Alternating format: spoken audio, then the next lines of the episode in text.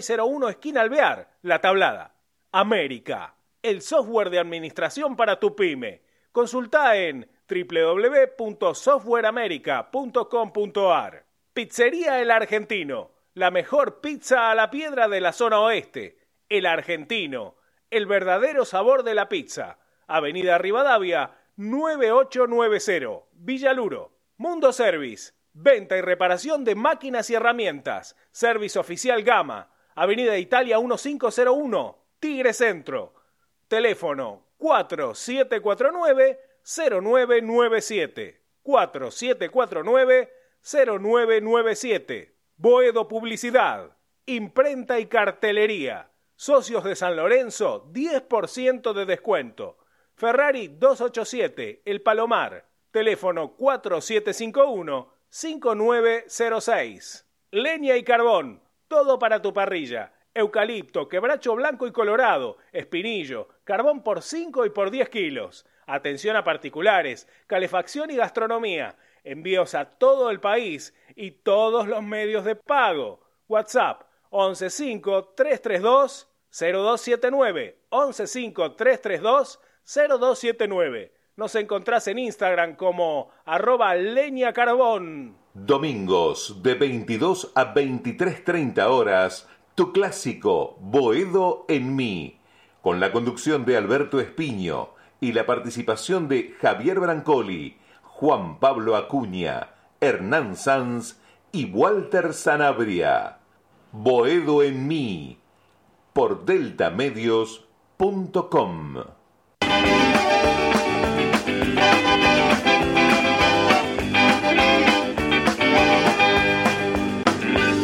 en ti, Boedo en mí, en el aire sin mar, en mis sueños de pan, donde todo se aclara y se vuelve al zaguán. Vivir sin voz, morir sin Dios, esquinazo al azar, soledades de bar, que Boedo y Tarija pelean a llorar. No pude ser indiferente, no supe perderme entre la gente, pero aprendí a no ir a buscarte y acá...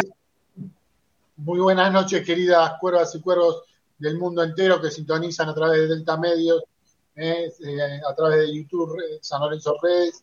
El placer enorme de, estar de nuevo, como eh, domingo tras domingo, con este clásico, como dijo Hernán Sanz, el clásico de los domingos, con Juan Pablo Acuña, eh, mi coequiper, el querido profesor Brancoli, eh, con, con su habitual eh, capacidad de reflexionar, en su capacidad histórica para analizar los temas. Querido Hernán Sanz, ahí lo veo en cámara, al querido Walter Sanabria, eh, eh, con qué, qué cortecito, ¿eh? Y como que no, el alma mater de Delta Medios, el querido, muy querido, muy querido por todos nosotros, Ramiro Brignoli. Este, bueno, tenemos que comentar, chicos, una derrota, la primera derrota del torneo, después de una, primera fecha donde tuvimos eh, ese triunfo frente a Arsenal. Eh, bueno, a mí no me, no me gustó para nada. Ahí había algunos que estaban medianamente satisfechos con el segundo tiempo. A mí no me gustó para nada lo que jugó San Lorenzo de Almagro. Eh, tengo que silenciar los audios de WhatsApp, me va a decir Ramiro, seguro por privado. Eh, creo que, que, San Lorenzo es esto, es menos que en algunos casos el semestre pasado me preocupa porque no estamos para pelear, para mí no estamos para pelear, nada. Este, pero bueno, ojalá me equivoque y San Lorenzo encuentre la buena senda. Es un equipo peleador que no da nada por vencido, evidentemente, y eso es bueno, que, que no es un dato menor, Juan Pablo, que San Lorenzo nunca dé una pelota por perdida, que corre San Lorenzo, corre todos los, eh, los 95 minutos, que el segundo tiempo mejoró, evidentemente tuvo más ritmo, tuvo más capacidad de dinámica y casi pudo haber llegado al empate, aunque el, este, el descuento fue muy sobre la hora. Bueno, a mí no me gustó, a mí no me gustó y no me gusta lo que estoy viendo de San Lorenzo, no me gusta lo que estoy viendo a nivel institucional. ¿eh? Eh, ahí casi rematando a Martegani, este, con la voz del presidente diciendo que eh, la semana pasada Racing era la oferta más contundente cuando era unas migajas y, ir a la cola de un club que está compitiendo con vos en el nivel del fútbol argentino. Este, bueno, no, no me gusta esta realidad, pero hay que aceptarlo y espero que mejore. Eh, ¿Cómo está Juan Pablo? Buenas noches. Beto, ¿cómo estás? Buenas noches. Abrazo grande para vos y para todos los muchachos. Un placer estar nuevamente eh, un domingo para, hablar del ciclón. Eh, sí, la verdad que comparto, Beto, en tu, en tu primer análisis. San Lorenzo ha jugado un partido fulero, creo que de los peores que hemos visto en, en, la, era de, de Insúa, contando el semestre anterior, claramente es un equipo que eh, lo venimos marcando siempre, le falta un 5 de marca para poder eh, liberar a algunos jugadores que lamentablemente ayer eh, no, pudieron aparecer, no pudieron gravitar, que era lo que necesitaba San Lorenzo, tener la pelota, generar juego para poder lastimar al rival, que en el primer tiempo no se ha visto para nada. lamentablemente se pierden tres puntos que sin lugar a dudas San Lorenzo lo podía haber ganado si se juega con, con, otro tipo de actitud del partido se podía haber ganado. A ver, sin, dejando de lado que después San Lorenzo tuvo ventaja numérica, ¿no? Porque el primer tiempo Lanús tampoco que fue un cuco. Tuvo el penal que, bueno, lo vamos a hablar después, raro, raro. Los árbitros con San Lorenzo siempre raro. El señor Truco nos tiene entre ceja y ceja. El segundo gol de otro partido, porque después Lanús no hizo nada después del penal. Eh, y lamentablemente ya te, saca te saca del encuentro, que después en el segundo tiempo, con algún cambio, no, no, me cierra la idea de Insúa todavía, cuando se podían hacer otras cosas, cambió nombre por nombre. Eh, ¿Qué no te cerró, Pobre, pobre, lo de San Lorenzo, muy pobre. Eh, ¿Qué no te cerró de Insúa? ¿Cómo, perdón? ¿Qué no te cerró de lo de Insúa? Me interesa saber. Y, a ver, cambió posición por posición, no arriesgó nada en el segundo tiempo, y vos tenías que ir a buscar el resultado estaba más que claro, tenías 45 minutos para ir a buscar el resultado, podías haber hecho alguna otra variante. Eh, lamentablemente el pibe Irala entró tarde, si vos la idea era salir a buscar el resultado, eh, el pibe tenía que haber entrado antes. Eh, y después, bueno, por suerte apareció Blandi, que hay un jugador muy criticado, que estuvo en duda su continuidad, poca pretemporada, y entra y, la mete, no tengo que te salva la papa porque terminamos perdiendo. Eh, pero San Lorenzo se podía haber llevado algo más, repito, si lo jugaba con otra personalidad el encuentro, y más que nada el segundo tiempo. Eh, sí, sí, sí, sí, sí, eh, poner más, más capacidad, más, más dinámica. Este, que no, no, no termina de alcanzar el plantel es lo que hay, me parece, lo dijo muy bien Blandi al término del partido, no nos sobra nada, este, me parece que a este, a este plantel a, diferencia de lo que dijo el presidente, que teníamos un plantel largo, no sé en qué lo ve un plantel largo recibidor, pero bueno, es un amigo, pero eh, acá criticamos a todo el mundo. Eh, Hernán Sanz, ¿cómo te va, amigo? Buenas noches. ¿Cómo estás, Beto? Buenas noches. Y bueno, buenas noches a toda la gente ¿no? que está del otro lado siguiendo esto que es el clásico del domingo, ¿no? El, clásico para el hincha de San Lorenzo, ¿no? Un debate, un análisis que claramente siempre le brindamos a la gente y termina siendo eh, la finalización del domingo, por suerte, eh, con mucho auge. Bueno, eh, yendo a lo que tiene que ver con el análisis, Beto, creo que el público se renueva en Bodomí, ¿no? Quizás en la transmisión me lo escucharon decir y acá en Bodomí el público se renueva, como dice Mirta. en el fútbol hay tres ventajas, Beto, las individuales, las físicas y las colectivas. Físicamente yo en lo particular a San Lorenzo lo vi distinto al torneo pasado. Y ahí ya tenés una a favor de la NU, es esa ventaja física, quizá mínima, imperceptible, pero por lo menos para mí así lo fue.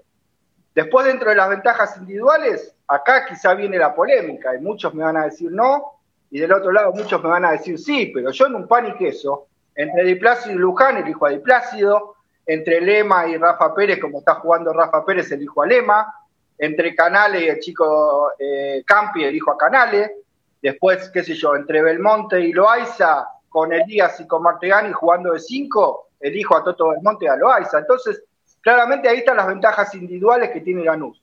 ¿Qué tenía San Lorenzo a favor? Quizá una ventaja colectiva. Bueno, las ventajas colectivas las tuvo Lanús, porque planteó mejor el partido, plantó mejor el esquema, entendió más cómo jugar el partido y consiguió una ventaja numérica en todos los sectores de la cancha que San Lorenzo no pudo hacer pie en el primer tiempo.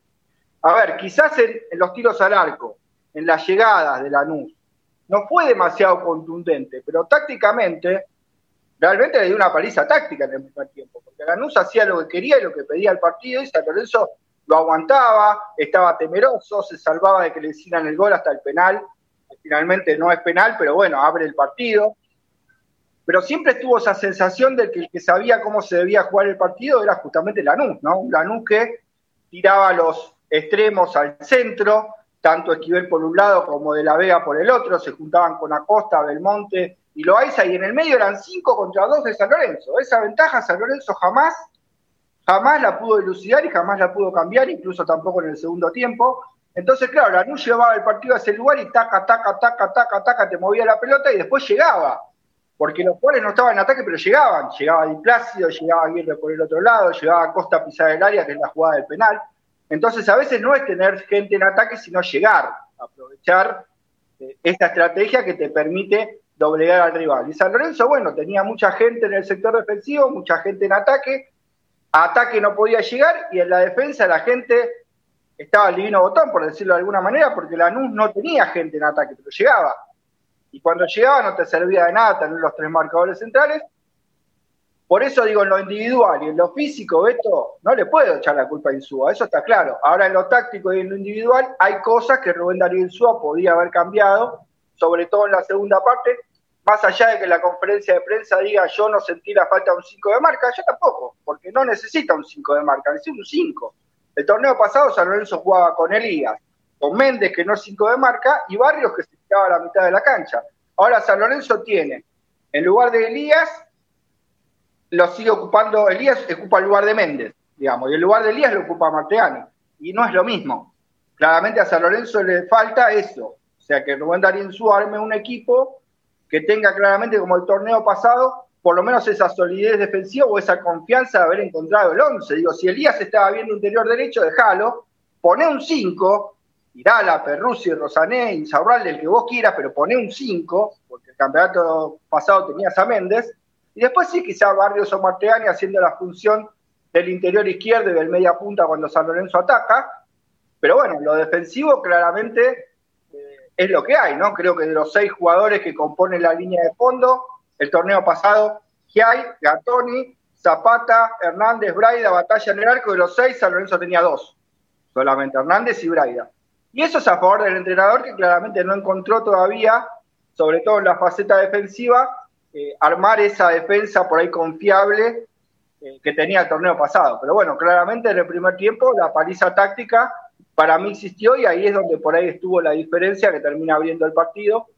Cambió algo en el segundo tiempo, sí, pero también con un Lanús que le sirvió estar en un bloque más defensivo porque descansaba en el partido y mantenía su ventaja. Y San Lorenzo no lo puso en aprietos, digamos la verdad, hasta que no le echan el arquero a Lanús. O sea, San Lorenzo se pone en partido por errores que comete Lanús. Nunca San Lorenzo se puso en partido por eh, mérito propio, sino que el partido lo llevó a ponerse en partido. Y está bueno que así sea, lo podría haber empatado y ojalá lo hubiera empatado. Pero eso no nos tiene que hacer olvidar que San Lorenzo no jugó un buen partido. Y en lo táctico, hoy no tenés que ser tan cabezadura. Cuando las cosas se ven, tenés que meter mano y lo tenés que emparejar. Cuando el equipo está desparejo, vos lo tenés que emparejar. Si no igualás en la cancha, es muy difícil hacer pie. Y bueno, creo que esto es lo que le pasó a San Lorenzo ayer. Bueno, mientras la gente se va sumando a San Lorenzo Redes, eh, a través de también el Twitter en directo de Voz de Mí, eh, estamos con Ramiro Brignoli, con Vuelta Sanabria, con Norman San, con Juan Pablo Acuña, con Javi Brancoli. Buenas noches, profesor. Eh, quedó preocupado que hay, hay una base para pelear. ¿Cómo analizaste el partido, querido Javi? Buenas noches. ¿Cómo andan, Beto, queridos amigos, compañeros del programa y oyentes y oyentas?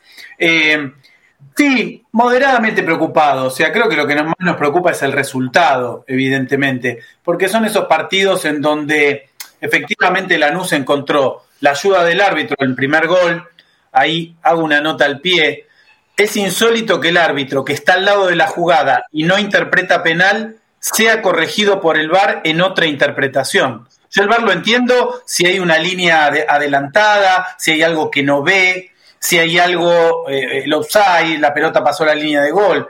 Pero si el árbitro interpreta la misma jugada que no es penal, porque el VAR sí va a interpretar que lo es.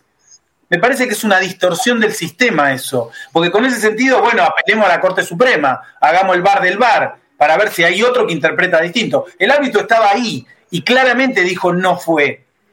La autora Acosta, un especialista de la simulación, deja el pie y este, Rafa Pérez tiene la torpeza, pero no le hace penal. Me parece que ahí hay una desventaja. El gol, como dijo bien este, Juan, de otro partido, o sea, la clava de afuera y Lanús, que hasta ahí no había hecho grandes méritos, está 2 a 0. A un San Lorenzo que, como bien dijo Blandi, no le sobra nada, ¿cómo remontas un 2 a 0?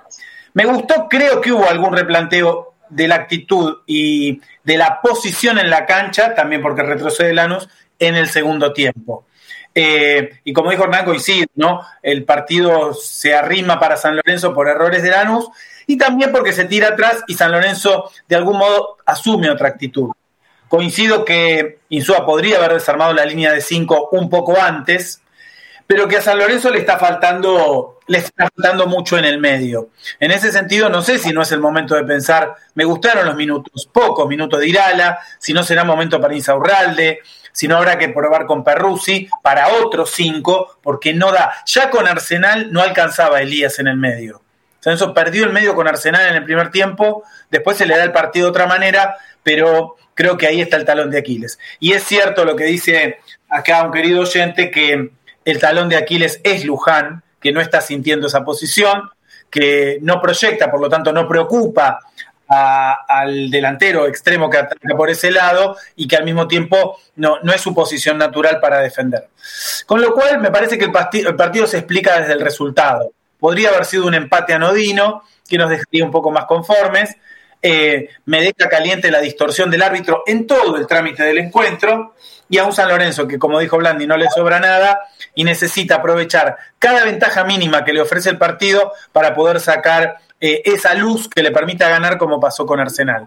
Creo que es esto lo que vamos a tener, eh, quizá encontrando un 5, quizás con el retorno de Giai y teniendo eh, un poco más de orden colectivo. Yo entiendo lo que dicen del medio. Ahora, esos mismos laterales parados 20 metros más adelante ya refuerzan el medio. No es la línea de 5, sino que son los tres centrales y cuatro en el medio. Pero eso no pasó y San Lorenzo lo viene sufriendo el déficit, la debilidad que tiene en el centro de la cancha, que es donde se gesta el juego.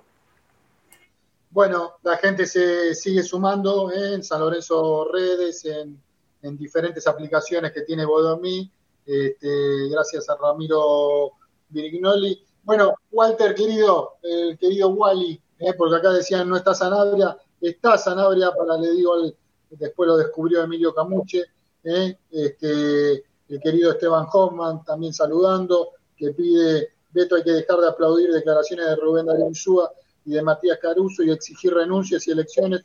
Esto termina mal, es un vaciamiento. Ramiro La Fata, saludos a todos muchachos. Eh, sin mediocampo no se puede jugar. Todos los rivales nos superan tácticamente, eh, solo teniendo superioridad numérica. Eh, Emilio Camuche le dan cinco minutos al recibidor y remata Ciudad Deportiva.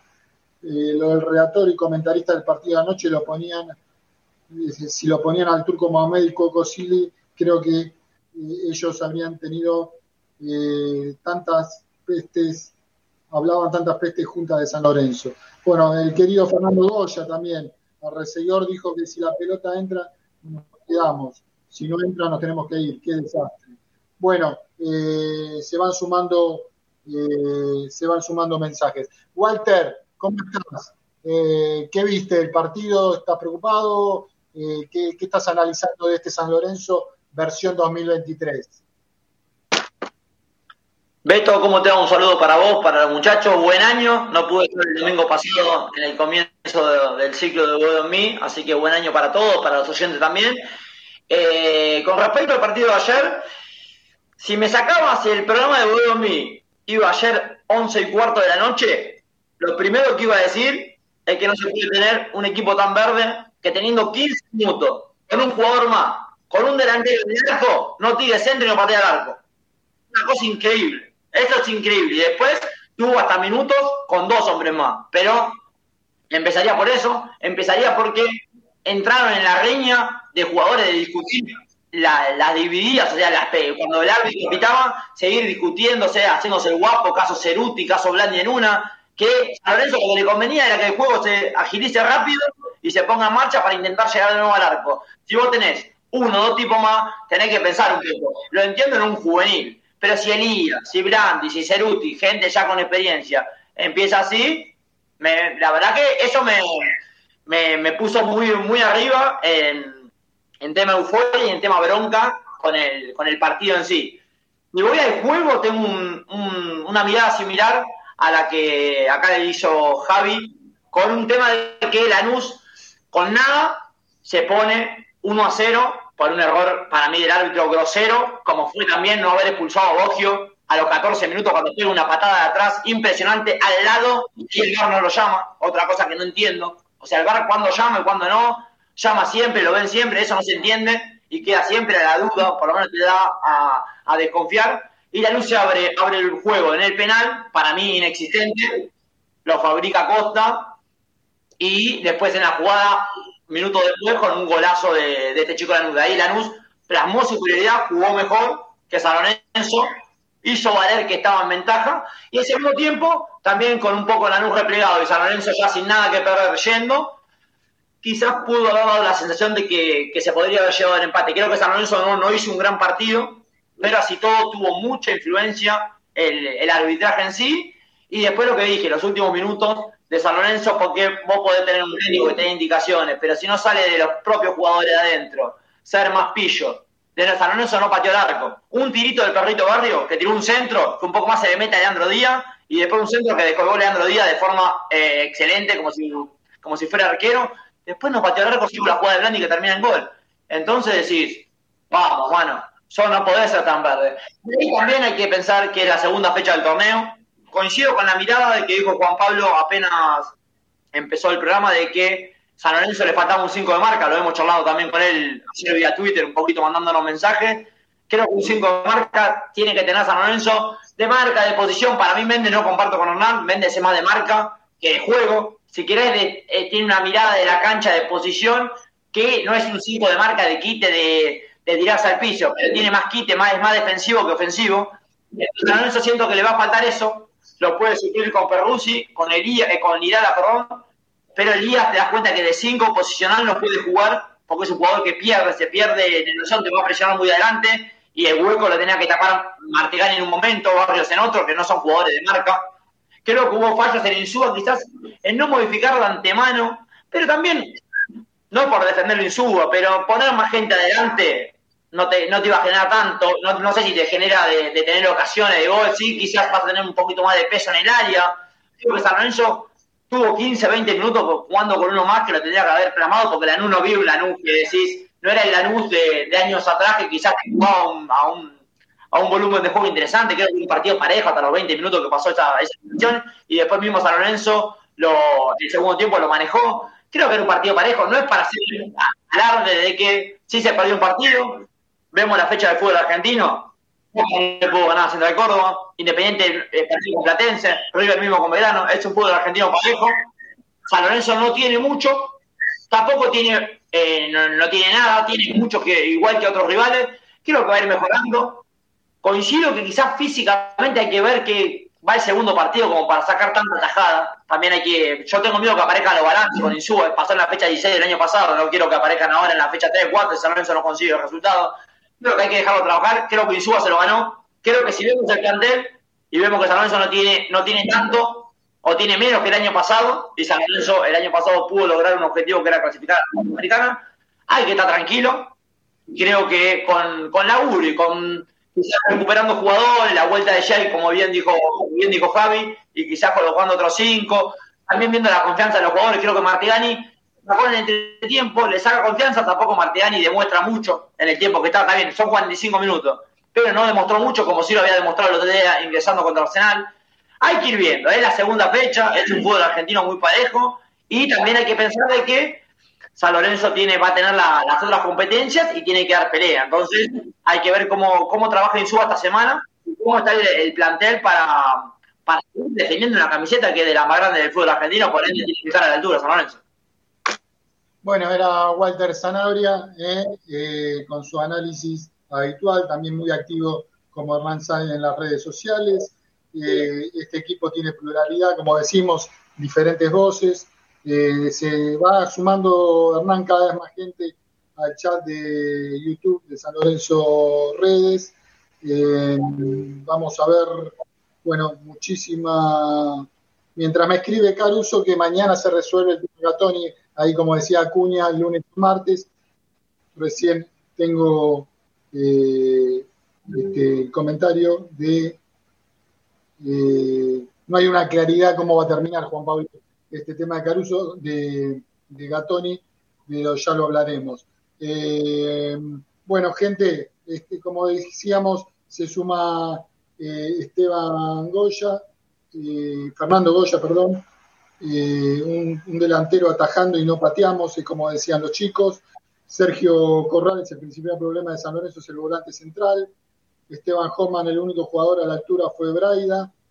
Cuervo, Lanús siempre jugó mejor que nosotros. Cuando el loco Díaz se puso en el arco, recién ahí estuvo igualado el partido. Emilio Camuche, los árbitros, el 90% son horribles, pero peor aún, el que designa que es Beligoy como árbitro era impresentable. Bueno, Cuervo también, cuando te pegan un baile táctico, los jugadores se desesperan. Esto se perdió de la pizarra. Esteban Homan, Walter, dijiste lo mismo de Argentina y salió campeón sin un 5 de marca. Emilio Adamo, es cierto lo que dice Sanabria, los jugadores no tienen impronta. Bueno, muchos datos, eh, muchos comentarios que seguiremos hablando. Está Daniel Cesarini se suma. La gente, algunos critican a Insúa porque no culpamos a esta dirigencia nefasta y inepta. Bueno, el ciclo Insúa dimos vuelta algún, en el ciclo Insúa, dimos vuelta a algún partido, pregunta el Cuervo, Emilio Adamo, ¿por qué por lo que vi hasta ahora no lo veo bien físicamente el equipo? Bueno, Ramiro, ¿cómo estás viendo vos físicamente lo que decía Hernán, lo que dicen los oyentes? Eh, mucho para decir hoy en esta noche de mí. Buenas noches, Ramiro Brindoli. Buenas noches, Beto. Un saludo para todos los chicos de la mesa, a todos los oyentes que nos siguen en las distintas eh, redes sociales que las vamos a repasar por donde nos pueden ver.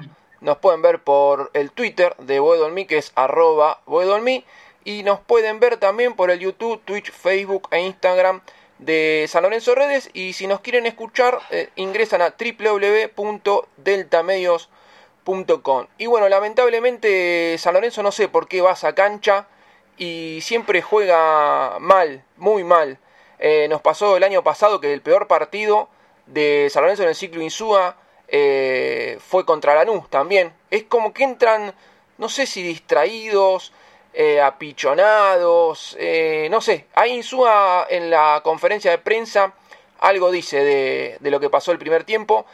Y otra cosa que dijo Insúa en el primer tiempo fue que como que él no vio que faltaba un 5, por eso no hizo ese cambio, porque en el segundo tiempo se vio otro San Lorenzo que jugó mejor. A ver, San Lorenzo en el segundo tiempo jugó mejor porque Lanús le entregó la pelota. Si no, no sé si San Lorenzo jugaba mejor. Entonces, si a vos te dan la pelota, da esa sensación de que vos jugás mejor, pero ni en el primer tiempo ni en el segundo tiempo San Lorenzo llegó, llegó mucho. Recién empezó a llegar cuando...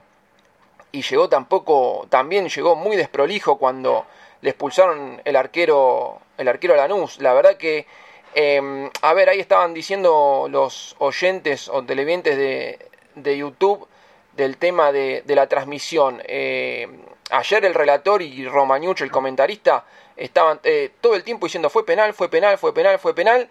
Quizás eso lo estaban viendo en Ezeiza y por, porque Tello al principio, cuando le reclamaban los jugadores de Lanús, le decían que para él no había sido penal, que no iba a ir al bar y no sé qué, y después de un par de minutos terminó yendo al bar terminó cobrando penal y yo hoy estuve viendo... escuchan capaz a los comentaristas, Rama? Para mí estaban escuchando en el 6 a la transmisión oficial que era la de TNT Sports, porque yo hoy estuve viendo el resumen de la transmisión que hizo ESPN y tanto el relator como el comentarista de ESPN, los dos decían que no era penal, que para nada, para nada era penal, pero bueno, la transmisión, ahí como decían eh, los chicos de YouTube, de TNT Sport, parecían eh, el turco Mohamed eh, pidiendo todo, todo para Lanús, sacando ese, el, el, penal, pero después también todo como que era todo a favor de Lanús, y bueno, ahí también estaba esa patada de bollo que para mí era para roja, eh, como que influyó bastante el árbitro en el, en el, partido.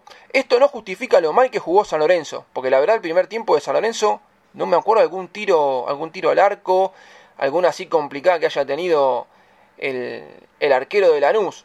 Pero eso no quita de que San Lorenzo juegue mal, que porque eso San Lorenzo está jugando mal, le, le regalen un penal a Lanús o no expulsen a algún jugador de Lanús que merecía ser expulsado. Eso no justifica si San Lorenzo juega mal, no justifica que le den cosas a favor eh, a Lanús. Me pareció muy malo el arbitraje de Tello. Eh, fíjense que eh, Tello en el primer tiempo eh, adiciona 5 minutos. Está bien, fue la estuvo mirando. Pero después en el segundo tiempo estuvieron todos los cambios. Miren que, a ver, va a atajar un jugador de Lanús, este, Díaz, por el tema de que se quedó sin poder hacer cambios está la expulsión que también llevó mucho tiempo. No entiendo por qué dio solamente 7 minutos. Está bien, después agregó uno más. Eh, antes de que termine ese tiempo de que agregó, eh, terminó el partido. La verdad, ayer lo del árbitro fue muy tendencioso eh, a, favor, a favor de Lanús. Lo cual eh, uno no dice que justifica el triunfo de Lanús o la, o la derrota de San Lorenzo. La verdad que el arbitraje no, no me gustó para nada, pero no me gustó la actitud del equipo en el primer tiempo salió como muy distraído, muy, muy dormido. Y otra vez, lo que no me gustó, así como el fin de semana pasado elogiamos los cambios de Insúa, que dijimos, qué bien los cambios de Insúa poniendo a Martegani y poniendo al chico Leguizamón, que le dieron otra impronta, eh, que vinieron por ahí el, gol de Bomberger. No me gustó que siempre hace los mismos cambios Insúa. Lo saca Martegani y lo saca Bomberger. No sé por qué no le da esa confianza a Martegani de 90 minutos. No, no lo termino de entender. Porque el otro día contra Arsenal había jugado muy buenos 45 minutos. Y la culpa de San Lorenzo, que jugó mal el primer tiempo, para mí no fueron ni de Bomberger ni de Martegani. Entonces no entiendo por qué hace siempre los mismos cambios.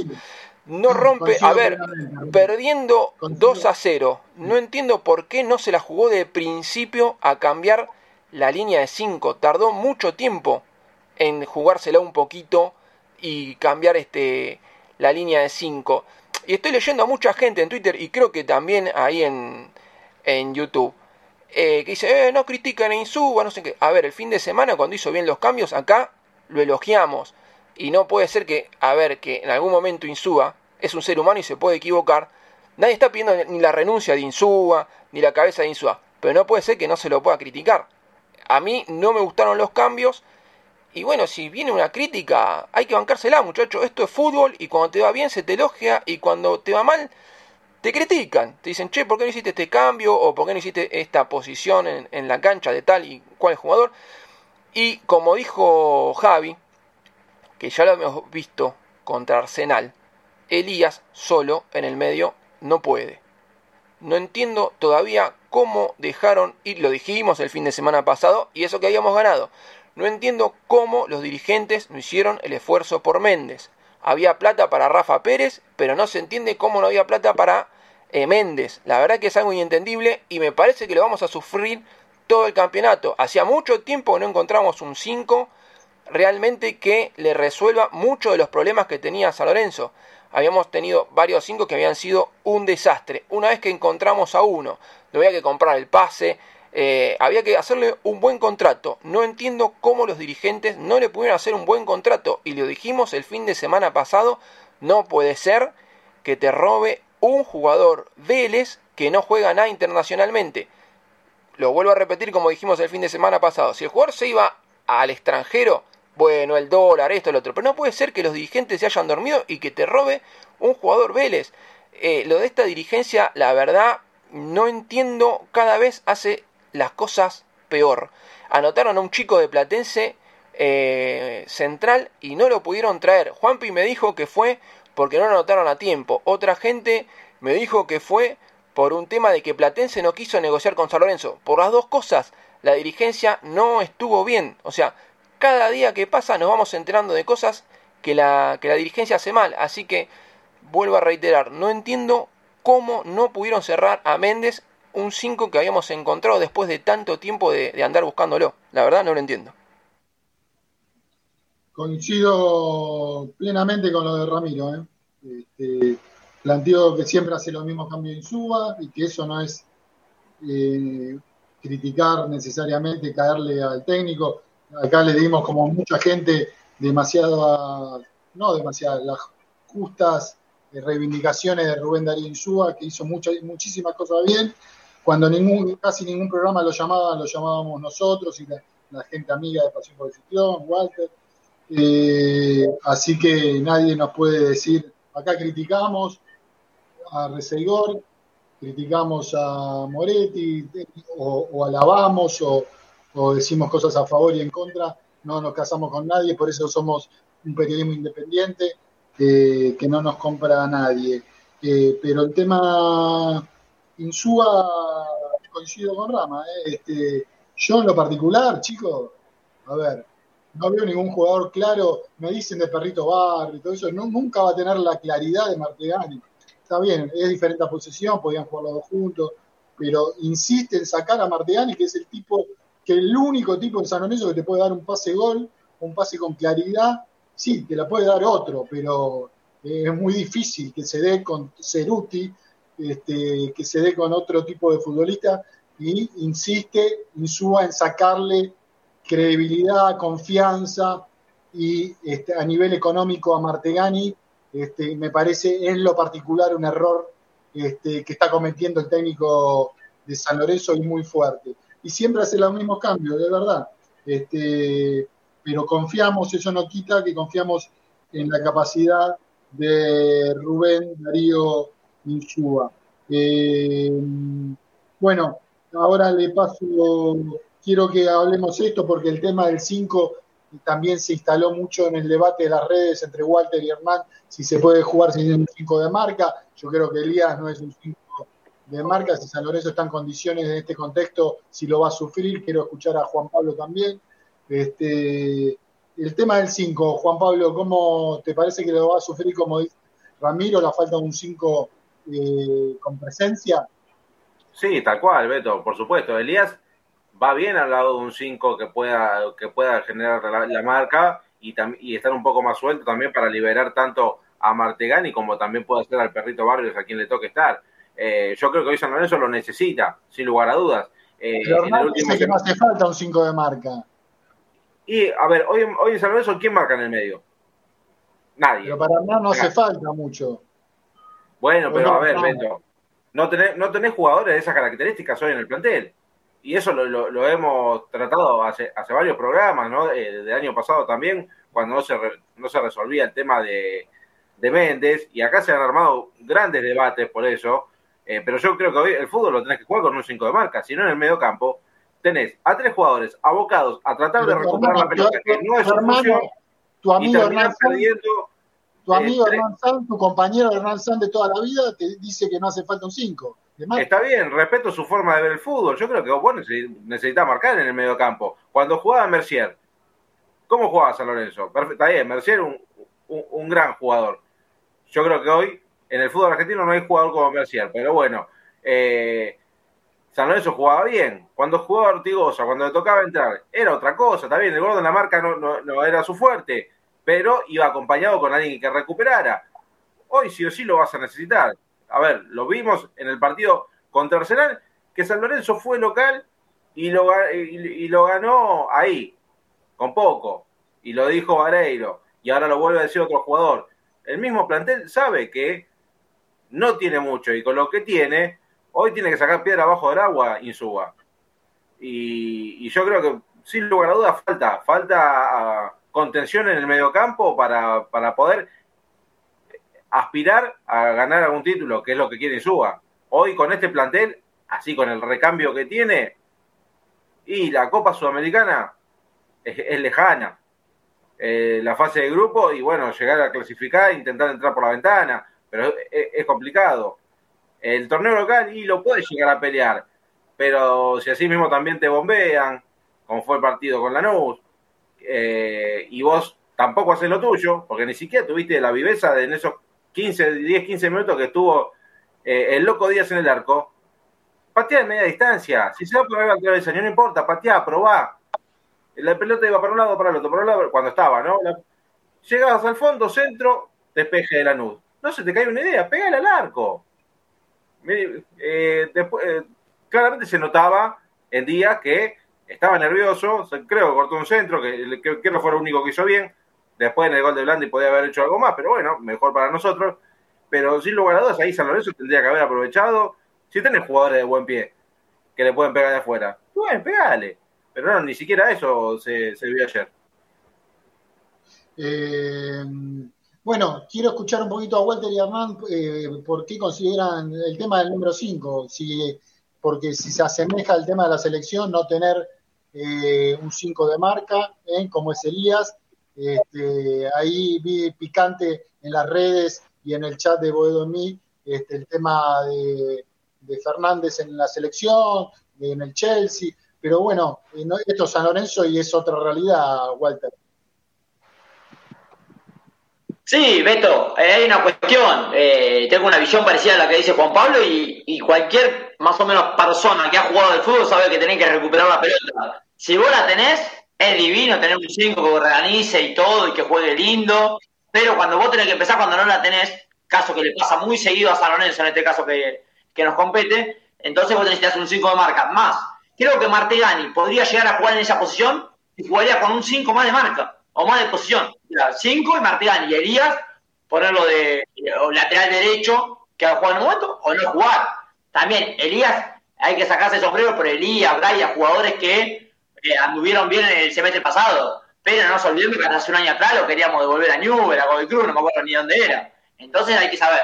Después, eh, yo creo que la, la marca el fútbol es 50% ataque y 50% defensa. El tema que hablábamos con Hernán, que ahí quiero que un oyente también le tiró, Denso Fernández, la posición, pasa lo mismo. Yo digo, pienso que el 5 tiene que marcar. Y además, el plus que Denso Fernández uno lo ve y sabe que juega bien. Pero que Enzo Fernández, y lo ha dicho el propio jugador, y lo han dicho 90% de la gente, que juega, es un jugador más para jugar interior por izquierda, interior por derecha, porque tiene la más chance de pisar el área y se siente más cómodo el propio jugador. Obviamente que lo ponen de 5, un jugador que tiene la visión, un chico como Enzo Fernández, va a jugar bien. Hay que ver cuando Argentina, en este caso ahora yendo, o el mismo el Chelsea, que justo fue el tema de la charla, saquen la pelota, ¿cómo la recuperás con Enzo Fernández? Que es un 5 que no marca, que te puede hacer un repliegue en la posición. Tenés que estar muy bien los internos al lado a la hora de, la marca, delanteros también que estén muy atentos a la marca. Pero si a vos te superan esa línea, el 5, vos tenés defensores y los volantes es mixto. Volante de marca tenés que tener. El 5 es, en especial. Por eso voy que el hincapié que un 5 de marca tiene que existir. El fútbol será moderno, te dirán que Busquets en Barcelona, uno, dos, tres, cuatro equipos. Los otros equipos juegan con 5 de marca y el fútbol se juega con marca, porque si vos el, rival es superior, tiene otro nombre y te tiene la pelota, la tenés que recuperar. Y si no tenés marca, no la recuperás. Ahora voy a echar a Hernán y Javier, pero Hernán te diría en la selección sin un 5 de marca, estaba Fernando. ¿Cómo, cómo? No escuché. Hernán te diría, bueno, la selección nacional, ¿qué me decís? Sí, pero que puede salir campeón y Chelsea capaz que también puede salir campeón, pero a la larga, si vos tenés que pensar que el rival te puede llegar a superar, Argentina mismo, Argentina mismo, yendo a la final que la jugó 70 minutos bien, en 20, más 75, más, vamos a decir 70 minutos jugó bien, cuando hasta que salió Di María, los últimos 10 minutos no tuvo marca, no tenía marca, lo pasaban por, hizo agua y le faltaba un 5 de marca. Hay momentos que tenés que tener marca.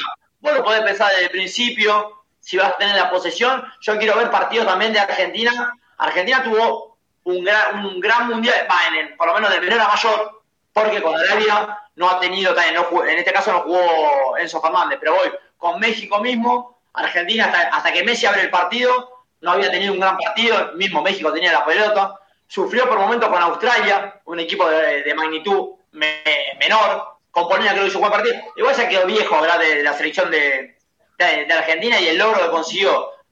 no me voy a basar en, en, que si vos el rival te puede llegar a superar, vos tenés que tener un 5 de marca que acompaña a la defensa, que defiende, y después obviamente interiores y delanteros que se, se encarguen más de gestar en la fase ofensiva. Un 5, Hernán me decía de que el tema de 5 que pisa. ¿Qué 5 pisa el área? No, uno. Un 5 que pise el área. No hay jugador un 5 que pise el área. Vas a contar una jugada, una chance, Gago. Me viene la cabeza Gago. ¿Cuántos goles hizo Gago? Que era un 5 que no tenía marca y llegaba un poquito. Dos goles de tener Gago. Se me vino Gago a la cabeza porque justo acabo de ver en la televisión a catalán que me apareció Gago el técnico de Racing. Pero el 5 siempre en la historia fue de marca y hoy mismo yo creo que Chelsea, yendo justo al partido que hablábamos con Hernán en el chat, cuando recupera Canté, va a intentar jugar con Enzo Fernández más alto, porque Enzo Fernández es un jugador que le queda más cómodo la posición que no sea de volante central, porque termina perdiendo peso en la ofensiva, en la creatividad, que Enzo Fernández puede notar, como lo hizo Argentina con, en México, haciendo ese gol y con varias llegadas de, aparte la, posibilidad de asistir asistir directamente al rival. Un 5, si vos, un jugador de primera, le vas a poner la pelota, como viene en la estadística, ahora se, se puso de muy la estadística, 100 pases, 98% correcto. Si es 5, yo la tengo para que se le abra el 2, se le abra el 4, o se le abra el 6, se le abra el 3, me pones a mí, me pones entrenador Messi y más o menos entrenador. A mí me interesa el jugador que sea a la hora, a la hora de atacar. Y creo que Enzo Fernández, con las características que tiene, puede jugar tranquilamente arriba. Obviamente que de 5 también lo hacer bien porque es un crack. A eso iba. Hernán, ya te doy. Déjame pasarle, Javi, ¿estás ahí? ¿El tema del 5 es un tema importante en San Lorenzo o es un tema clave? ¿El tema del mediocampo o no pasa por ahí la, debilidad estructural de San Lorenzo? No, yo creo que, a, ver, yo soy más de los que piensa que, el dibujo se subordina al, material que tenés. ¿no? Entonces, yo digo, bueno, puede haber equipos que juegan sin 5 de marca, pero bueno, tienen todo el tiempo la pelota, no se la puede sacar nunca, tienen el 80% del juego, del juego, tienen dominio del balón. Entonces me parece que esa comparación, eh, digamos, sirve, pero ajustada al material que tenés. Y para lo que tiene San Lorenzo, eh, digamos, eh, Méndez le había dado equilibrio al, al medio campo y si vas para atrás no encontrás, ¿no? Ni quiero acordarme del Torito, de, Gordillo mismo. Eh, bueno, tenés que ir, creo que hasta Piris de Amota para encontrar un 5 que más o menos haya rendido en San Lorenzo en esa función de quita, recuperación, espacio, y si no, mucho más atrás. Entonces, eh, en un equipo limitado como es el de San Lorenzo y en el planteo que hace Insúa, que es más bien entregar la pelota y esperar, bueno, un 5 te puede dar el equilibrio para soltar, eh, digamos, a los, a los laterales, a, tener controlado el centro del campo y que los laterales tengan más oxígeno para jugar, o bien que los volantes de juego no estén tan obligados a la marca como le pasa al Perrito Barrio, que no lo siente, y a Martegani, que no lo siente. Entonces, es poner, digamos, eh, la heladera en el baño, digamos pero tampoco Insúa tiene mucho más. Yo no sé, y puede salir bien o mal, si no es el momento de jugársela con un pleno y decir, bueno, dale la confianza a Insaurralde o dale la confianza a Perruzzi para que sea ese 5 de marca que está faltando y jugátela porque no tenés otra. Eh, hay que ver si después esos pibes están a la altura, pero hasta ahora ninguno de ellos eh, bueno, Irala todavía más chico, ninguno de ellos tuvo la oportunidad, y cuando digo la oportunidad no es ponerlo 15 minutos, sino tener varios partidos para ver si se transforma en un 5 de referencia para el medio campo. Creo que a esta altura no va a haber una incorporación, ya no la hay, eh, y un cambio en el esquema de juego, yo no sé si voy a desvestir un santo para vestir otro. Si este esquema de juego visual le funcionó, bueno, tratemos de buscar un 5 que cumpla la función que cumplía Méndez. Pero bueno, ahí la única alternativa es que les salga bien la apuesta por alguno de los pibes. Sí, acá dice algo, ahí va Hernán. Eh, Cuervo dice, cuando se destacó Martegani, ¿cuándo se destacó Martegani? Cuando jugó con Gordillo sin con un burro, pero le cubría la espalda. Eh, bueno, eh, Gordillo arregló con Unión, pobre los amigos tatengues. Emilio Adamo ni hablar cuando nos dirigió, bueno, hablando del tema del árbitro, el único cinco de marca en el plantel es Perrusi para, para Cuervo, Emilio Adamo, se engancharon con el tema del número 5, hermano.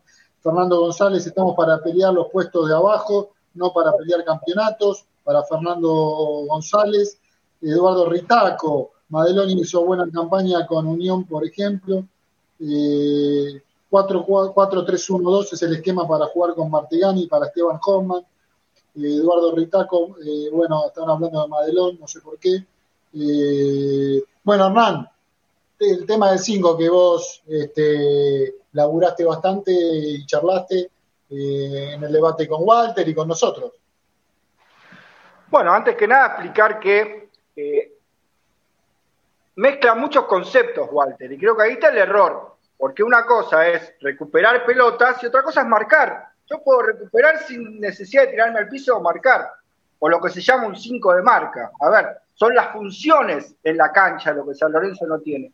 Para explicarlo rápidamente y no extenderme mucho, el torneo pasado vos tenías a Giai, que era un jugador que te hacía toda la banda, y tenía sentido poner a lo mejor tres jugadores atrás porque Gatoni como stopper saltaba la presión ante la subida de Giai.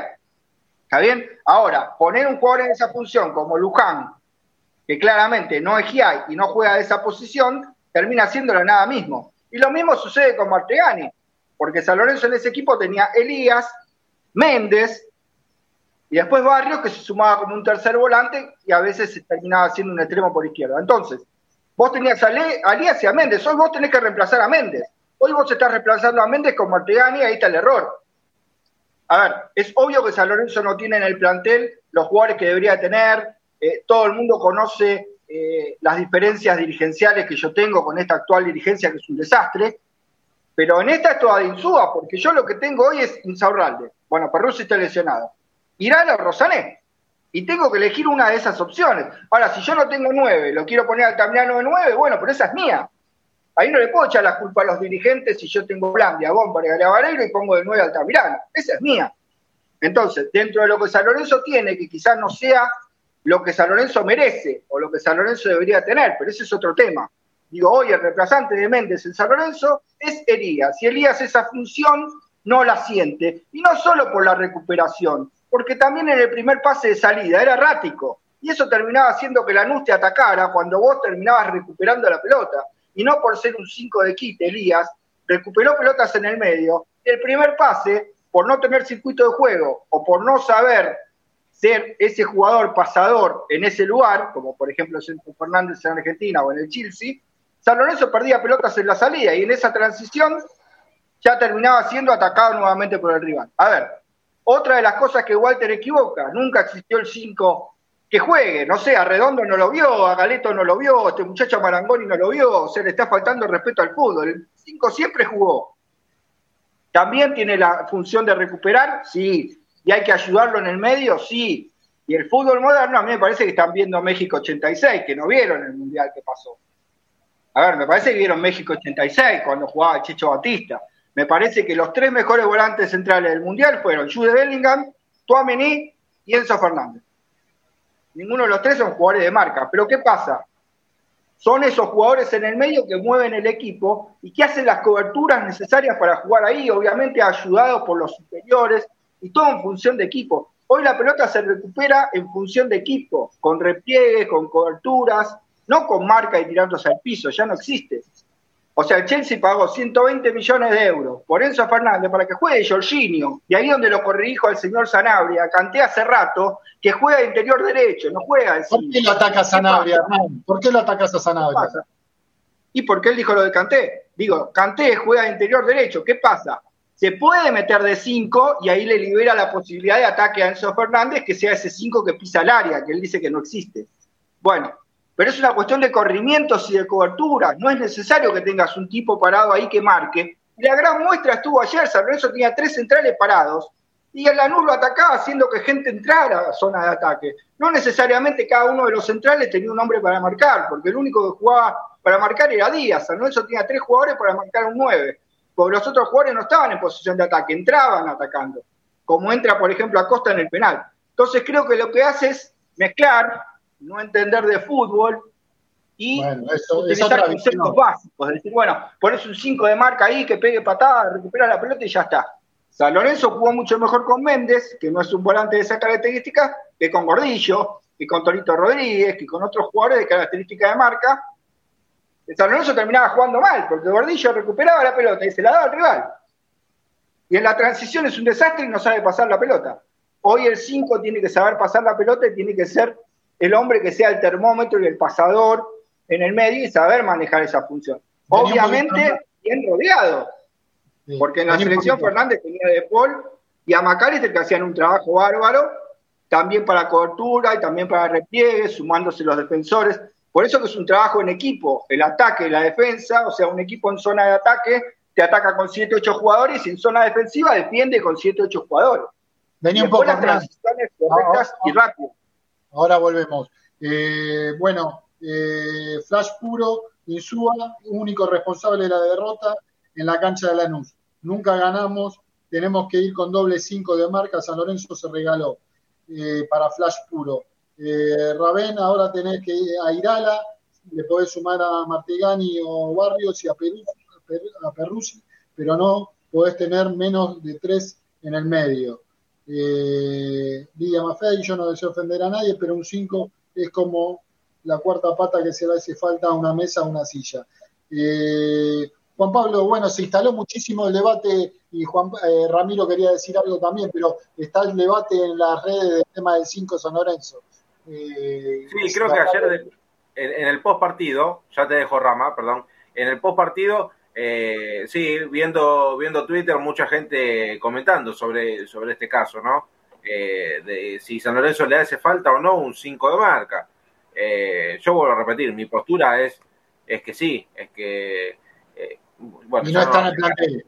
Y no está en este mercado de pases. ¿no? Hoy no lo tiene y bueno, trata de, de ir probando hasta que encuentre quien pueda suplir. Rusia de marca, pero hay que ver si está a la altura, ¿no? Claro, tal cual. Tiene muy pocos partidos, tiene muy pocos partidos en primera eh, y no podés mandarlo de una a la hoguera porque lo podés quemar al pibe, claramente.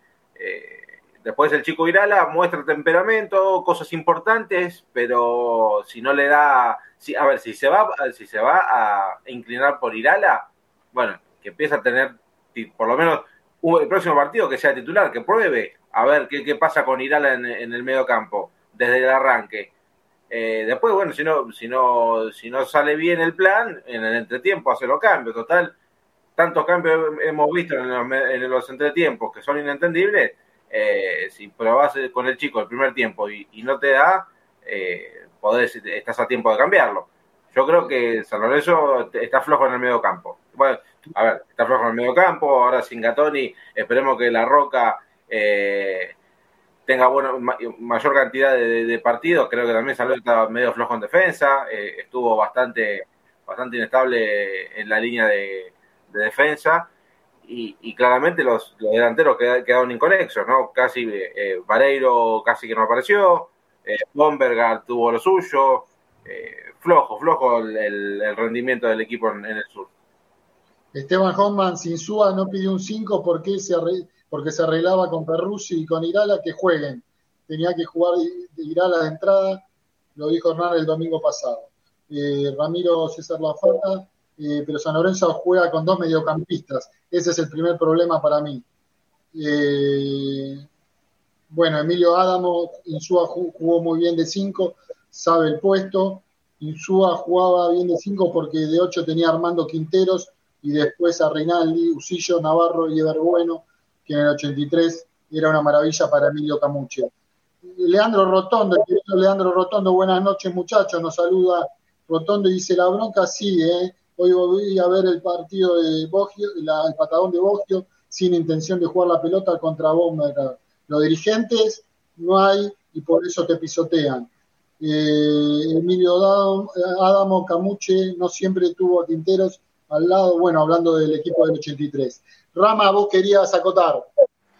Sí, Beto, yo quería acotar porque Walter estaba diciendo que Enzo Fernández eh, no era un 5 de recuperar pelotas y, todo eso, porque él a lo mejor prefiere un 5 tipo, no sé, Michelini o Carrizo, pero yo le quería leer las estadísticas de Enzo Fernández con dos prácticas con los compañeros, cambiando de fútbol, porque pasó del fútbol portugués al fútbol inglés. Y Enzo Fernández tuvo fue el primero. Todo esto que voy a leer eh, fue el primero eh, de todo el Chelsea. ¿eh? No hubo otro jugador que haya tenido mejor estadística en estas estadísticas que voy a leer. Fue el primero en recuperaciones, recuperó nueve pelotas. Fue el primero en quites, quitó cuatro pelotas.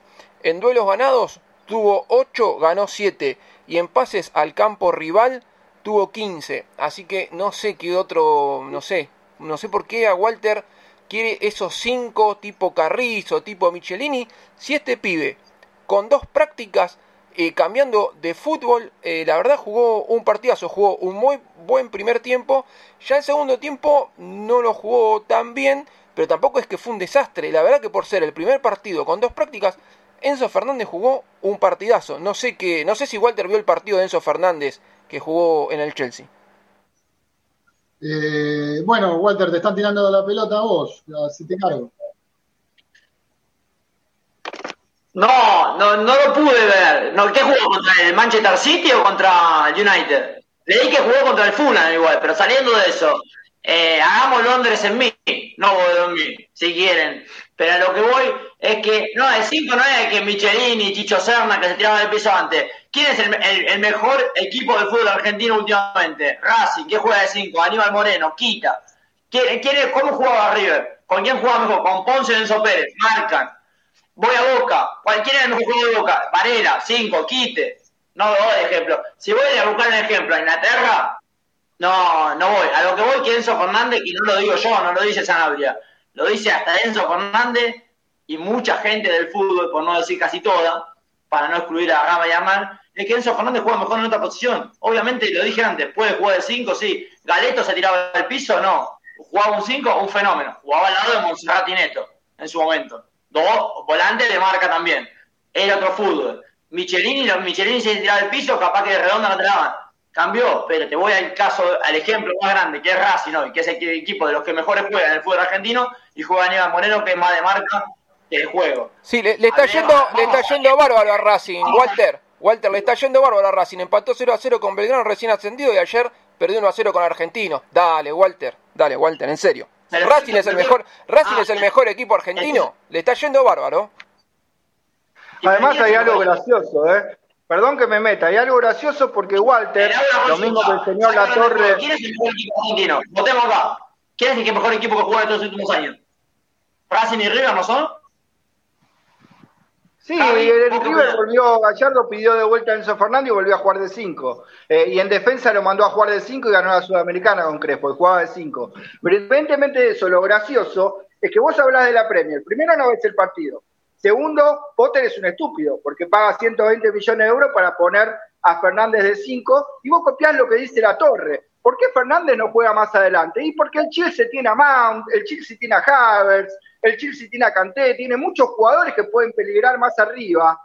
Está bien y no es el fútbol argentino. Entonces lo que busca de Fernández es lo que hacía Jorginho hoy en el Arsenal. Un tipo que recupere pelotas, no siempre a base de marca o quite, que recupere pelotas y el primer pase lo de bien, es un pasador. Hoy el primer pase en el fútbol es fundamental porque es la transición. Si vos perdés la pelota en la salida, como lo hacía ayer Elías, el rival te termina atacando a vos y vos no podés construir la salida. Entonces es más importante un primer pase, como corresponde a veces, que tirarse al piso a recuperar la pelota como hacía Gordillo y después la perdía en la jugada siguiente.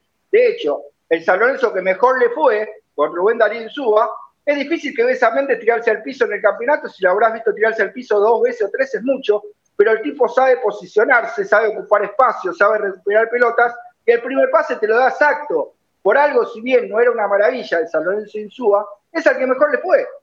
Ni a Troglio, ni a Dabove, ni a técnicos anteriores le fue tan bien, y justamente con un 5 que no es de las características de marca, sino más bien pasador, de juego, de entender el juego, como es Méndez. A ver, en Lanús, Toto Belmonte y Loaiza se tiraban al piso, no, y no había manera de que, no tuvieran la pelota. Y te recuperaban un montón de pelotas. Ninguno de los dos se tiró al piso. Pero Entonces, a eso lo que Toto Belmonte y Loaiza jugaban en el campeonato pasado, que Lanús salió 27-28. ¿De qué me hablan? ¿De qué hablan? Pero, Méndez no, es pero no juegan solamente dos jugadores. Estamos hablando de la función. Me haces un partido, me pones un ejemplo de un partido de Lanús por 20 minutos con San Lorenzo y no me quiere nombrar el torneo pasado. Méndez es un 5 de marca. No, pero, pero, a ver, vos podés cumplir la función. No no lo vi jugar mal al Baiza, ¿eh? Yo no lo vi jugar mal a Loaiza. Vos podés cumplir bien tu función y el equipo igual puede perder. Eso no tiene exactamente nada que ver. Estoy hablando de la función. Vos ves la función de Loaiza. No, pero si salió 27-28, muy bien habrá jugado y no habrá quitado mucho la pelota, digo yo. El San Lorenzo Almirón salió último, no quitaba la pelota. Tenía cinco juegos, tenía el juego, le abrimos para la derecha, vamos para la izquierda. Salió último. Bueno, gente. Gordillo salió último también. Sí, y Gordillo se tiraba al piso y no daba sí, sí. pelota. Y salió último, gana- creo yo, con Gordillo. ¿De qué me hablas? Chiso Irala dice, nuestro mejor equipo fue con Mercier y Ortigosa, Emilio Adamo, pero están hablando de un jugador como Fernández que pagaron 120 palos y fue la revelación del Mundial. Eh, Juan Barrios, exacto, la Fata así es, Cuervo, Fausto Vera, el mejor 5 de marca, pega, juega una barbaridad, en ese aspecto del fútbol evolucionó. Emilio Camuche, que dice Sanabria, bueno, eh, para Liga Mafei otro año con sufrimiento. Eh, Irala, un doble 5, tenés que tener un recuperador y un técnico. Esteban Hoffman Méndez era un lobo Ledesma en Racing, por el tema Racing calculo, marcaba, pero era el que eh, tiraba pases de larga distancia y filtrados hacia las dos funciones, distribuir y marcar. Eh, bueno, eh, Rama, ¿te parece el audio de oyentes? Dale, Beto, vamos con audio de los oyentes. Beto, buenas noches, ¿cómo estás? San Lorenzo parece que tiene un karma con Lanús. La verdad que hubiésemos esperado ver otro equipo con otras ambiciones, con, con otras eh, convicciones, creo yo. Eh, en el, segundo tiempo lo jugó, lo jugó mejor, evidentemente. Eh, así todo, el resultado demuestra que no hemos podido concretar desde, aunque sea desde fuera del área. Yo pensaba, esperaba un zapatazo, esperaba alguna que otra jugada heroica, pero no se dio.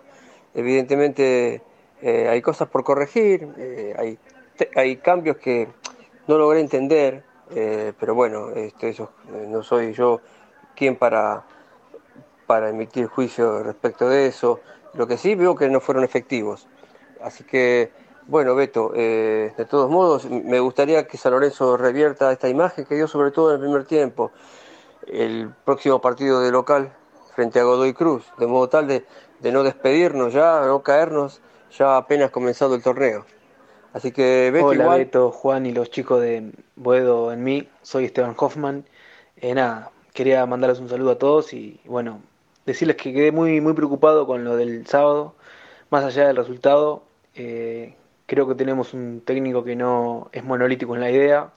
No puede ser que perdiendo 2 a 0 mantengas a- hasta casi lo último la línea de tres centrales. Y más teniendo en cuenta que San Lorenzo necesitaba un 5 y dijo que con lo que tenía se arreglaba, lo cual ya quedó demostrado que no es cierto. Eh, Méndez era vital en la, en la formación central y luego de, irse volvimos a hacer el San Lorenzo de, de antes de Méndez. Tirarle pelotazos a Vareiro para que Vareiro se fasque con los centrales, lo cual no tenés ningún tipo de juego. Eh, nada, la verdad que estoy preocupado porque se van a venir partidos muy difíciles. Un abrazo para todos. Hola, buenas noches, gente de Bodemí, ¿cómo andan? ¿Todo bien? Javier Libora de Liniers, socio del Cuervo. Bueno, eh, la sensación, como siempre en esa cancha, eh, que es tremenda, es increíble cómo se nos hace cuesta arriba, ¿no? Ganar ahí.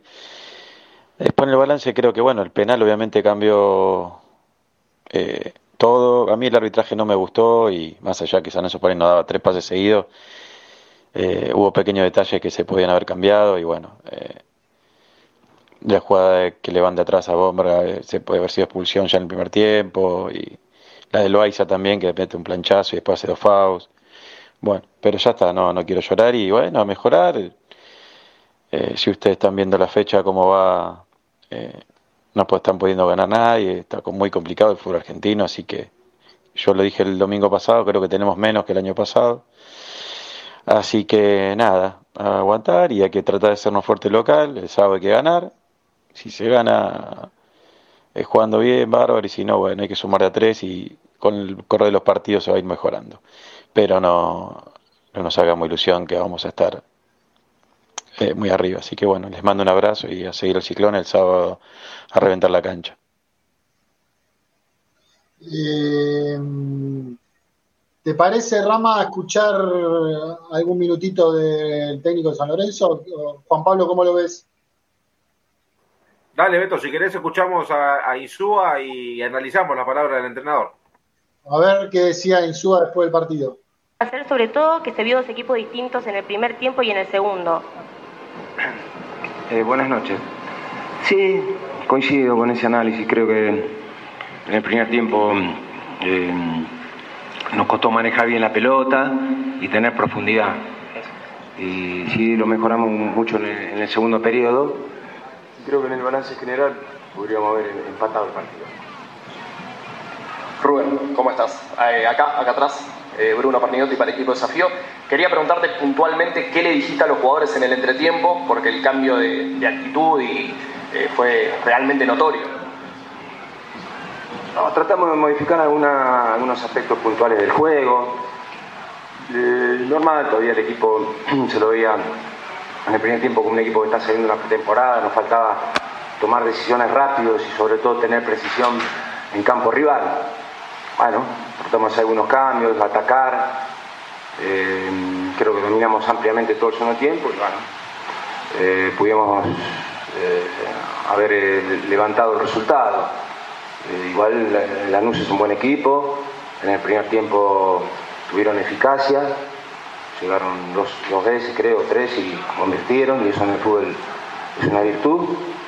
Y bueno, nosotros tenemos que seguir evolucionando, creciendo y a partir de mañana pensar en el compromiso del próximo fin de semana. El equipo hizo un, un buen segundo tiempo. Rubén, acá a tu derecha al fondo, Gastón Jerque para 10 Sports. Más allá de su situación contractual, ¿sentís que quizás en el primer tiempo ese orden y quizás esa jerarquía que tiene Gatoni le faltó en la defensa, que se los vio un poco desordenados? No puedo opinar de un jugador que no jugó. En el segundo tiempo eh, tratamos de modificar algunos aspectos puntuales del juego. Eh, creo que lo hicimos bien.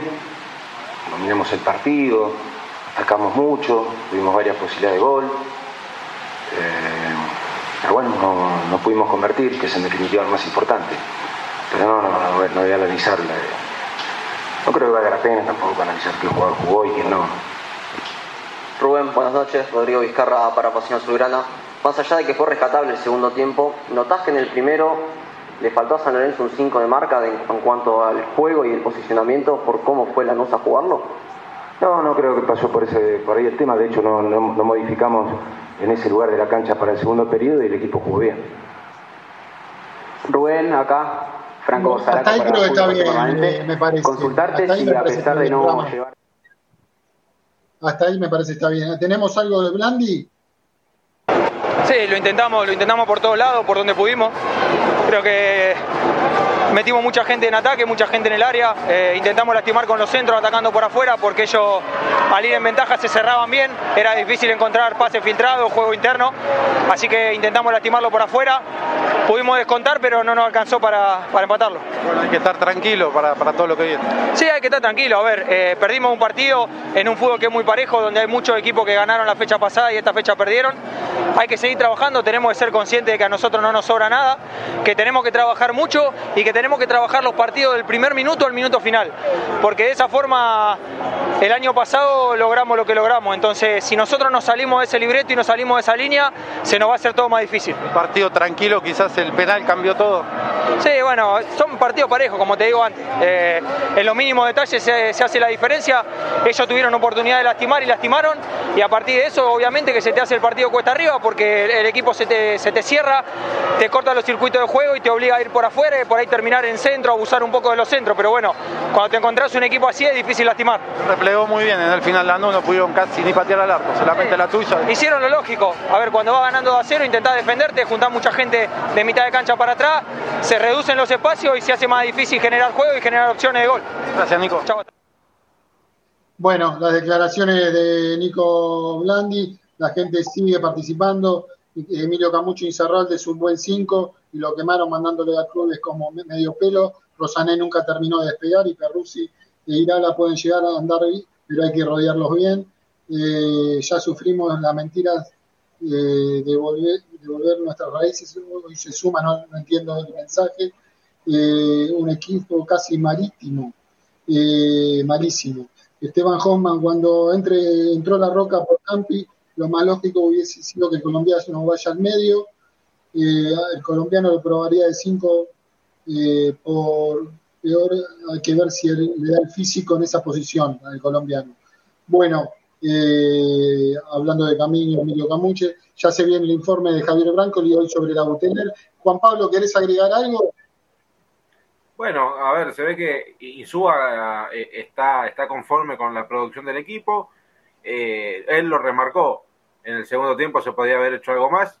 Creo que eso o le faltó astucia o le faltó al técnico transmitirle esto a los jugadores porque fue muy, muy pobretón, ni hablarlo del, del primer tiempo, que es algo a lo que ya más o menos eh, estamos acostumbrados los hinchas de San Lorenzo, ¿no? A tener unos primeros tiempos en los cuales eh, no, no tenés injerencia alguna en el juego, con equipos que, que tampoco son, son potencias, pero a ver, eh, la cancha de Lanús para San Lorenzo siempre fue muy difícil, siempre fue muy difícil, y lo sigue siendo lamentablemente.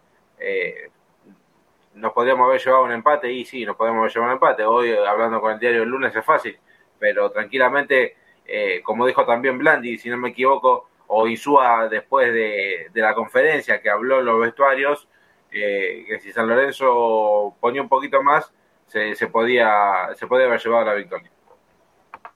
Bueno, este, Rama, ¿querés agregar algo? Sí, yo lo que quería agregar es, bueno, las declaraciones de Blandi que dice que no nos sobra nada. Ya el año pasado no nos sobraba nada y este año la verdad que para mí el mercado de pases eh, fue peor que, que, el del año pasado, así que la verdad que teniendo una competencia internacional eh, tenemos menos, lamentablemente, tenemos menos que el año pasado. Eh, toda la dirigencia, esto es todo absolutamente de la dirigencia. Bueno, mensaje de Matías Caruso, miércoles o jueves tendría que estar la habilitación de Ibacache, Juan Pablo. Sí, eh, es algo que está faltando, ¿no? Es el único jugador que, que aún no, no, ha, no ha tenido minutos en San Lorenzo, de los refuerzos, claramente. Eh, según informan de San Lorenzo, son temas de, de, de, papeles, ¿no? Que se van a estar solucionando supuestamente esta semana. Eh, Miércoles o jueves para Caruso. ¿Cómo, cómo? Y mandó un mensaje Caruso al programa este, miércoles o jueves. Miércoles o jueves. Bueno, esperemos. No nos olvidemos que es el primer refuerzo que llegó, ¿eh? Es el primero que llegó. Y todavía no jugó. Vale, no está habilitado, ¿no? Claro. Eh, bueno, ahí me río con las cosas que pone en privado Hernán. con Walter, ¿lo querés, Hernán? Sí, a todo. Yo desde acá son discusiones, discusiones futboleras. Uno no, no, no, no. ¿Cómo la pasó en las vacaciones, Walter? ¿Cómo estuvo la costa? ¿Cómo estuvo la costa? Bien, bien, buen clima, lindo, agradable, la verdad. Estuve por la costa y por el sur. La primera semana por el sur, por Bariloche. Muy lindo también. Siempre por el país.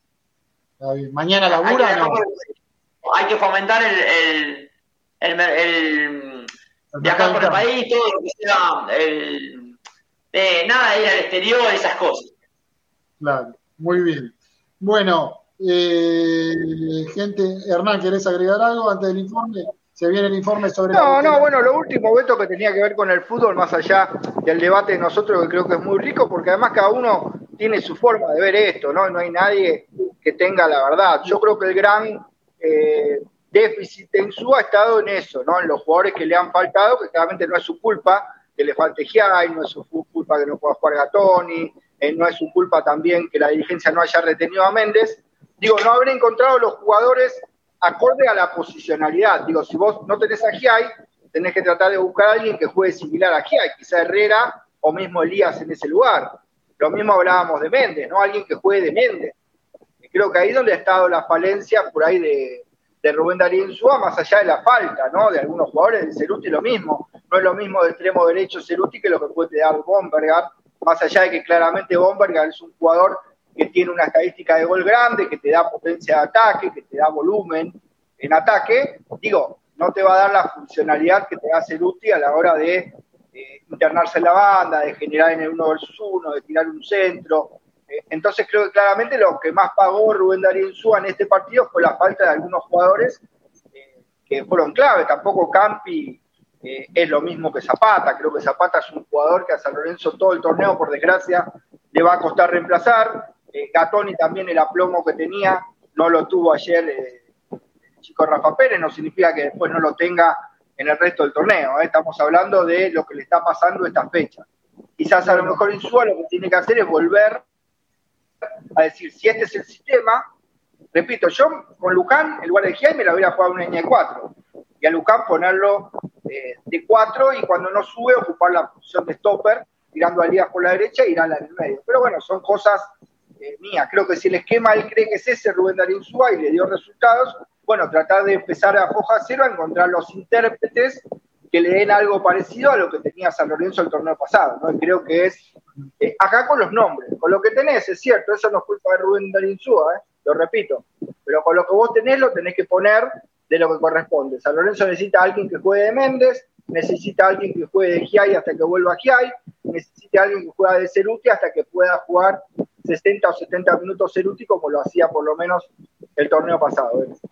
Bueno, saludos a, como dijimos, a Lidia Maffei, a Hoffman, a Camucha, tanta gente que participa, a Marina de Ciudad de Vita. Eh, se viene el informe. ¿Por qué la Buteler? Eh, ¿por, qué, ¿Por qué la Buteler, Javi Brancoli, en un informe?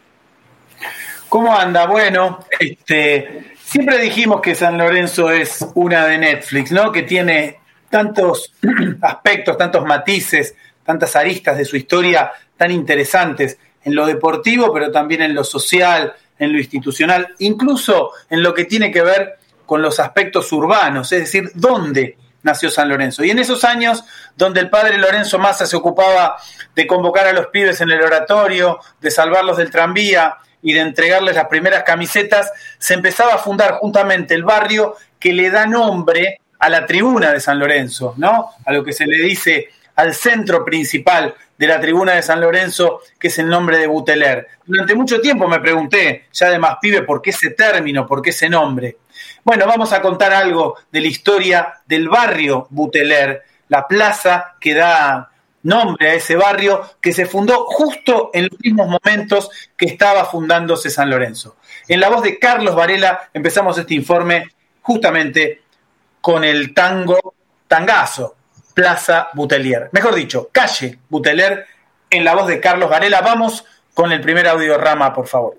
Y al cordón raído, puerto desolado de mis encallados barcos de papel y los pocos sueños que han quedado ilesos sienten mi regreso, calle Buteler. Justamente en 1907, meses antes que se funde formalmente San Lorenzo, ya los pibes transitaban ese oratorio, se va a producir en Buenos Aires lo que se conoció como la huelga de las escobas. Fue una protesta de inquilinos, mejor dicho, de inquilinas de los conventillos de Buenos Aires, que para esos años, fines del siglo XIX, eran más de 2.000 en la ciudad de Buenos Aires. 2.000 conventillos donde las familias, sobre todo inmigrantes, vivían hacinadas y en una protesta muy intensa, que es reprimida por las fuerzas del comisario Ramón Falcón, se va a gestar el primer plan de vivienda de la ciudad de Buenos Aires, la ley 4824, que se conoció como el plan de casas baratas. El plan de casas baratas para los obreros de la ciudad de Buenos Aires, primer barrio que se va a fundar con este plan es el barrio Buteler, justamente en las, los límites entre Boedo y Parque Chacabuco. Así comienza la historia de este barrio que lleva el nombre de una mujer de la alta alcurnia porteña llamada Azucena Buteler, que es quien dona los terrenos para que ahí se construya ese barrio, en principio de 64 viviendas de gran calidad para la época. En ese mismo barrio transitaron tangueros conocidos, como el mismo Carlos Gardel, como Enrique Santos Discépolo y como Rafael Rossi, bandoneonista ¿sí? de la zona. Por eso la plaza, que originalmente llenaba el nombre de la, de la donante de estos terrenos, va a llamarse en la actualidad Enrique Santos Discépolo.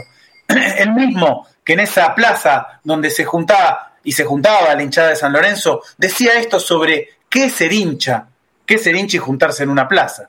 Ahí va Enrique Santos Dichepolos en la famosa película El hincha. Vamos con el audio 2, Rama. ¿Y el hincha qué? No resuelve nada. ¿Qué sería de un club sin el hincha? Una bolsa vacía. El hincha es el alma de los colores. Es el que no se ve, el que se da todo sin esperar nada. Eso es el hincha. Eso soy yo. Y parece una coincidencia de la historia que la plaza Buteler, que lleva el nombre de Enrique Santos Discépolo, porque ahí transitó eh, este famoso eh, escritor, compositor, artista, porteño, si los hay, eh, justamente sea el protagonista de esa famosa película El hincha, el lugar de reunión de la gente que ve fútbol, de la gente de barrio, ¿sí? ese barrio que se fue poblando desde ser tambos y ser hornos de ladrillo a ser un barrio proletario. Ese barrio fue fundado entonces por esta donación de la Sociedad Filantrópica de Protección al Obrero y esas 64 viviendas se inauguraron nada menos que con la presencia del presidente en ese momento de la Nación, Figueroa Alcorta.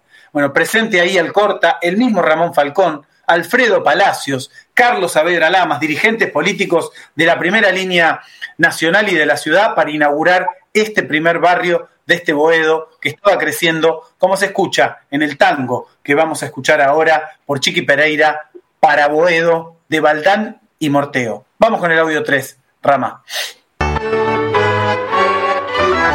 Estoy de vuelta en el barrio Bandoneón, en mi Boedo querido.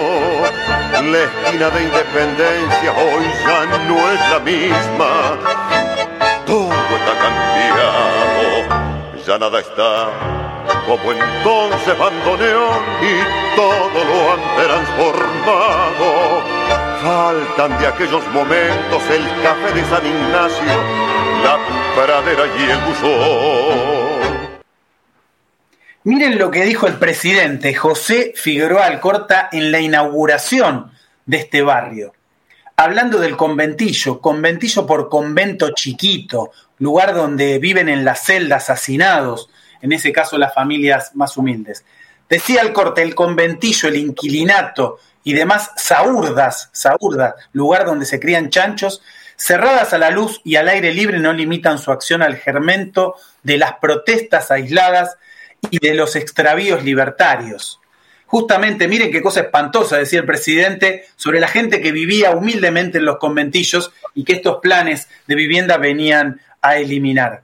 En esos barrios de arrabal, en esos barrios proletarios, humildes, de trabajadores, creció el San Lorenzo como tantos otros clubes de la ciudad y ahí también se fue forjando su hinchada más reconocida, que algunos dicen que empezó a reunirse en esa plaza con el campeonato de 1959, ese de San Filipo, Boschio, Facundo, Ruiz. En ese campeonato empezó a ser lugar de reunión y se prolongó ya en la década del 60 y hasta la actualidad.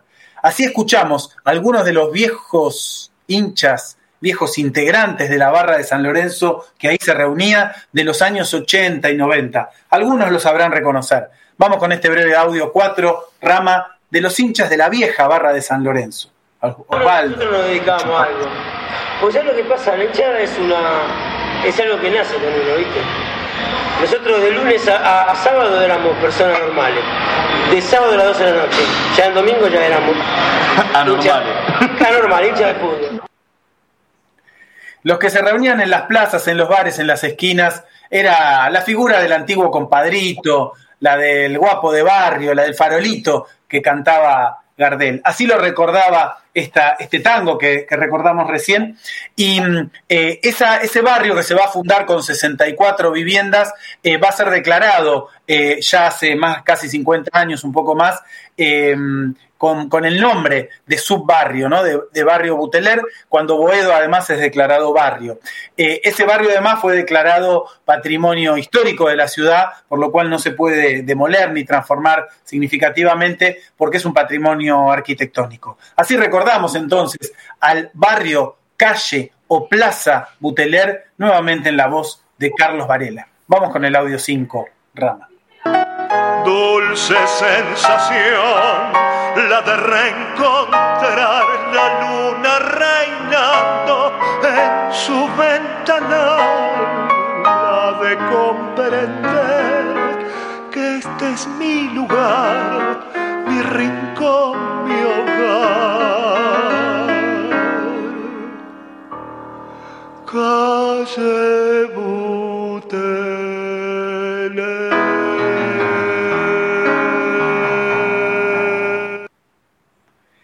Quienes no son de la ciudad de Buenos Aires, son hinchas de San Lorenzo y alguna vez vienen a la cancha a visitar los lugares, recorrer los murales y recorrer esta plaza que tiene este barrio, que tiene una plaza en el centro, una forma de X, una fisonomía urbana extraña, distinta, lugar de reunión con una plaza en el centro, antiguamente un tanque de agua, recuerda un hito en la historia de la ciudad de Buenos Aires, que fue la creación del primer barrio obrero construido por la municipalidad para dar respuesta a esas necesidades habitacionales. Ese lugar también fue el lugar de, esa, de esos colores y de esa barra que acompaña fielmente cada uno de los partidos donde San Lorenzo juega de local y cuando nos dejaban bien de visitante. Así terminamos el informe recordando esas voces que recuperan esta historia y que la hacen presente en la tribuna de San Lorenzo. Vamos con el audio 6. Muchas gracias, Rama, como siempre.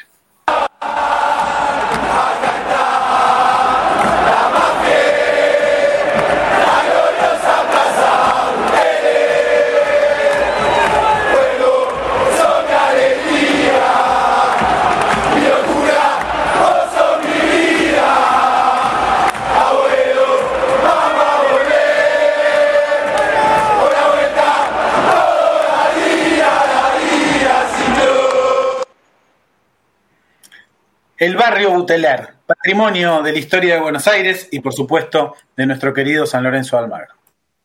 Gracias, Javi Brancoli, como siempre, un gran informe del querido profesor.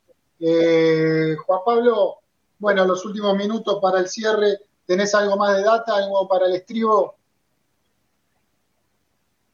Está muteado, estás muteado. Perdón, perdón, ahora sí. Bueno, lo de Ibacache, como habíamos eh, comentado anteriormente, se estará resolviendo esta semana. También tema Gatoni, la reunión iba a ser este fin de semana, no fue ni ayer, no fue hoy, con Marcelo Lombilla, sí se va a hacer en los primeros días de esta semana, veremos cuándo, no hay confirmación. Y pensando en diciembre, me van a decir, sos un adelantado, pero creo que ya hay que empezar a pensar en varios contratos que se terminan. Son 12 que se terminan en diciembre. Son 12 jugadores, casi un equipo entero que se te va a estar yendo, entre ellos el chileno Ibacache, Jalil Elías, el gringo House, Bombergar, Batalla que termina su préstamo, James que todavía está en recuperación, le quedan dos meses por delante, representado por Marcelo Lombilla, el mismo que representa a, a Federico Gattoni, Blandi, Ceruti, Peralta Bauer. Creo que ya tienen que empezar a analizar estos apellidos de la dirigencia para no volver a sufrir el próximo mercado de pases lo que sufrió en este, ¿no? Eh, acordarse tarde de las renovaciones y de sentarse en la mesa de negociación para extender o cortar vínculos con los diferentes futbolistas. Yo me pregunto, Juan Pablo, si sin quitarle la libertad individual a nadie, que todos poseemos como libertad individual, si a los pibes no habría que prohibirle desde el club que tengan como representante a Lombilla. No sé si esa- esas cosas son posibles, Walter, o es una locura. O por lo menos marcarle la cancha. Creo que es una locura, me parece, eh, pero eh, sería lo lógico que por lo menos San Lorenzo tome de alguna forma cartas en el asunto en el caso de que Gatoni termine sin firmar y que vaya libre. San Lorenzo va a pasar- está pasando en todos los clubes, eh. basta con ver a Rossi en Boca, Meroya mismo en Huracán, pasa en todos lados, nada más que en Villa ya tenemos experiencia, caso Bonfilio, que se lo llevó por la patria potestad, Fabricio Colocini, y como bien dijo Juan Pablo, hay otros jugadores que están en el club que lo representa él, y hay que ver eh, qué, qué sucede. Ojalá que siempre, como siempre decimos, que sea lo mejor para San Lorenzo y que se encuentre una solución. Creo que Gatoni lo mejor, a pesar de que, eh, pensándolo en el entrenador, Insúa lo considera importante, Gatoni demostró ser, eh, estar a, la altura de San Lorenzo para jugar, para ser de los mejores en, la defensa, también jugaba junto a Zapata y con línea de 5, que siempre eso esconde los, los errores de, un defensor. Pero lo ha hecho bien y creo que tiene la posibilidad de que quizás renovando teniendo una buena temporada más, o por lo menos hasta mitad de año, jugando los buenos partidos, despedirse de una buena forma de un club que lo bancó, que lo crió, y que cuando él se leyendo dos veces, porque tiene dos roturas de ligamento, no hay olvidarse, uno en la derecha y uno en la izquierda, lo bancó San Lorenzo. Entonces, creo que en la cabeza de Gatoni tiene que, tiene que empezar eso. Y como bien dijo Matías Caruso, que me pareció muy acertada la declaración del otro día, que hizo mención, a la larga el que define es el jugador. Yo creo que Gatoni lo tiene que saber. ¿Es un chico? Sí. Pero es una persona de 22 años, 23 años, que ya es consciente y tiene que tener en, en poner en su balanza todo lo que le dio San Lorenzo y la posibilidad de, también de irse, pero irse bien, jugando y dejándole plata al club, como hicieron otros jugadores, caso Bernardo Romeo, que es un ídolo en San Lorenzo, por todo lo que dio como jugador, pero también por ese gesto que tuvo antes de irse al Hamburgo. Bárbaro. ¿Algo para agregar? ¿Fue tu cierre, Walter?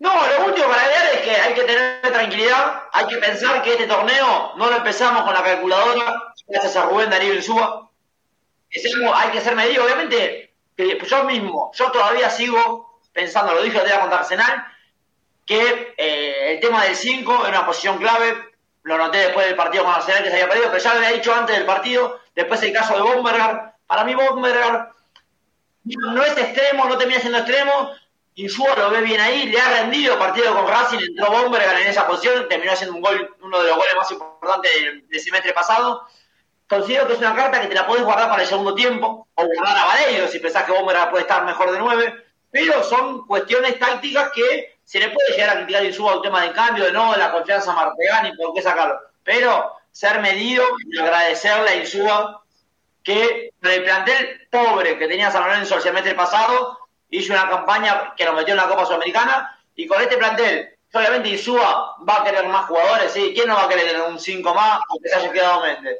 Nada más que también sabe el momento en que está San Lorenzo, sabe que la dirigencia no está bien, no está a la altura del, club, por eso la gente hace 50 días estamos esperando que haya elecciones en San Lorenzo, pero seamos medidos con todo y sabiendo que va la segunda fecha del torneo y un fútbol argentino que cualquiera le gana a cualquiera, quedó demostrado.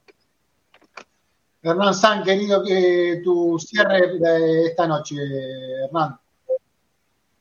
Bueno, no, Beto, eso, ¿no? De alguna manera eh, coincidir acá con Walter en el tema de los plazos y la crítica desmedida con Insúa, sí, yo creo que son cosas diferentes, ¿no? Ponerle plazos a Insúa o criticar desmedidamente algunas cuestiones no viene al caso, me parece, en el comienzo del torneo. Sí, claramente se equivoca y desde lo táctico he marcado en mi alocución eh, anterior eh, qué es lo que debería de buscar para mi punto de vista, ¿no? Una funcionalidad más parecida a la que tenía el equipo del torneo pasado, con otros nombres, sí, no es culpa del entrenador tampoco que los nombres sean otros, pero vos tenés que poner lo que tenés. Di el ejemplo también, eh, si vos no es Bombergar, no es Vareiro de 9, porque seleccionaron los dos, y bueno, tiene que jugar Blandi, no vas a poner al Altamirano de 9. Eh, eso creo que la funcionalidad me parece que está la clave para barajar y dar de nuevo para Rubén Darín Sue y decir, bueno, volver a encontrar ese equilibrio, eh, esa funcionalidad que de alguna manera tenía el equipo, más allá de que yo pueda coincidir o no con el sistema. Y después el tema de Federico Gatoni eh, es delicado, ¿no? Yo creo que es una de las tantas cosas más eh, que ha hecho mal esta dirigencia. ¿Y por qué digo, con esto está blindando al jugador? No, no, la actitud de Gatoni no es buena, pero una dirigencia seria, primero, no está todo el tiempo debiéndole plata a los jugadores y ya debería de haberle dicho a Gatoni lo que le está diciendo ahora a principio de año cuando lo puso de titular y capitán, decir, bueno, mira, te queda un año de contrato, o renovás o buscamos una salida. No vas a jugar en San Lorenzo porque después en seis meses vas a quedar libre. Y a San Lorenzo le pasó con Rojas, le pasó con Barrios, que jugó hasta el final, pero después el perrito quiso renovar.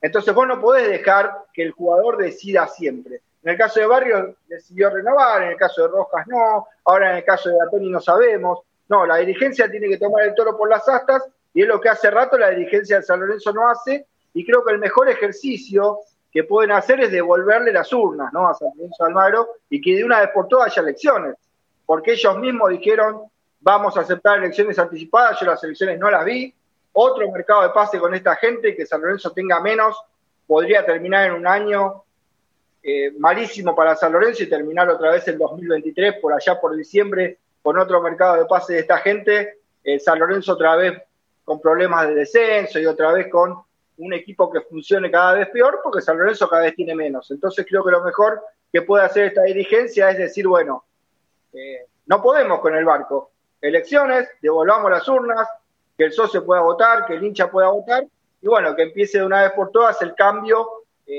desde arriba, ¿no? Los cambios hay que hacerlos desde arriba. Si vos cambiás al mozo, no, no solucionás nada en el restaurante, vos tenés que cambiar desde arriba. Así que bueno, despedirme con esto, ¿no? Con la reflexión de que los dirigentes eh, tomen esa decisión, ¿no? De que haya elecciones lo antes posible y que devuelvan las urnas en San Lorenzo. Gracias, Hernán. Bueno, tu cierre, Javi. El próximo sábado San Lorenzo con Godoy Cruz y el miércoles 15 para el primer partido por Copa Argentina. A 10 días de ese partido no sabemos dónde se juega.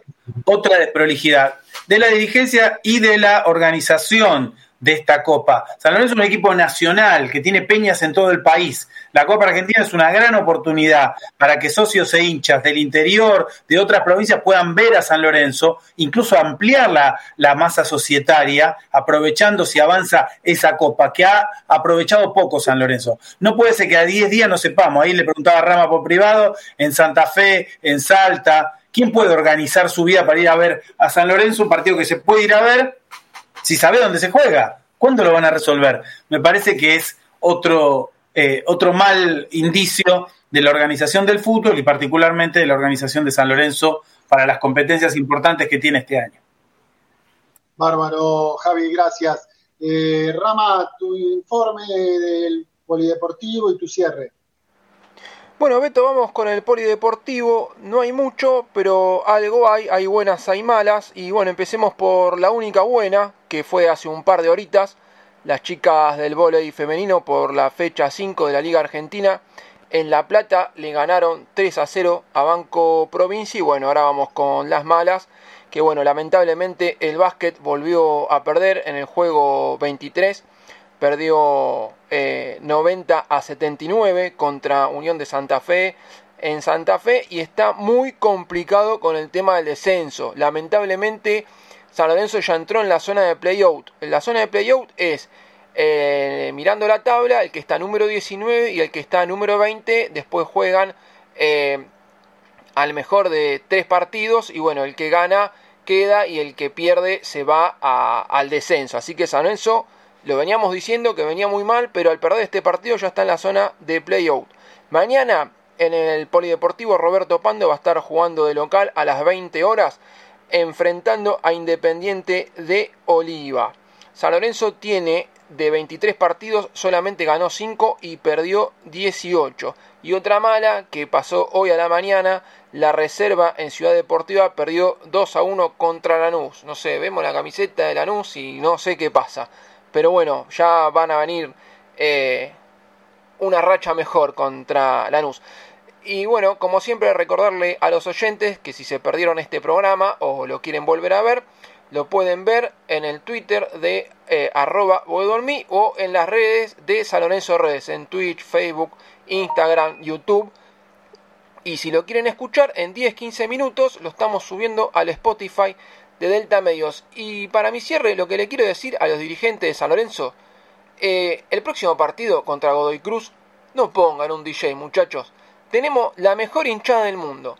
Tenemos la mejor hinchada del mundo con la inventiva porque es la hinchada que copian las otras hinchadas y a la dirigencia de San Lorenzo, no sé, para tapar las puteadas o no sé quién fue el cráneo, se le ocurrió poner un DJ con a todo volumen, con unas canciones horribles. Muchachos, hagan una bien no gasten en un DJ. Si el DJ va gratis, me importa tres pepinos también si el DJ va gratis.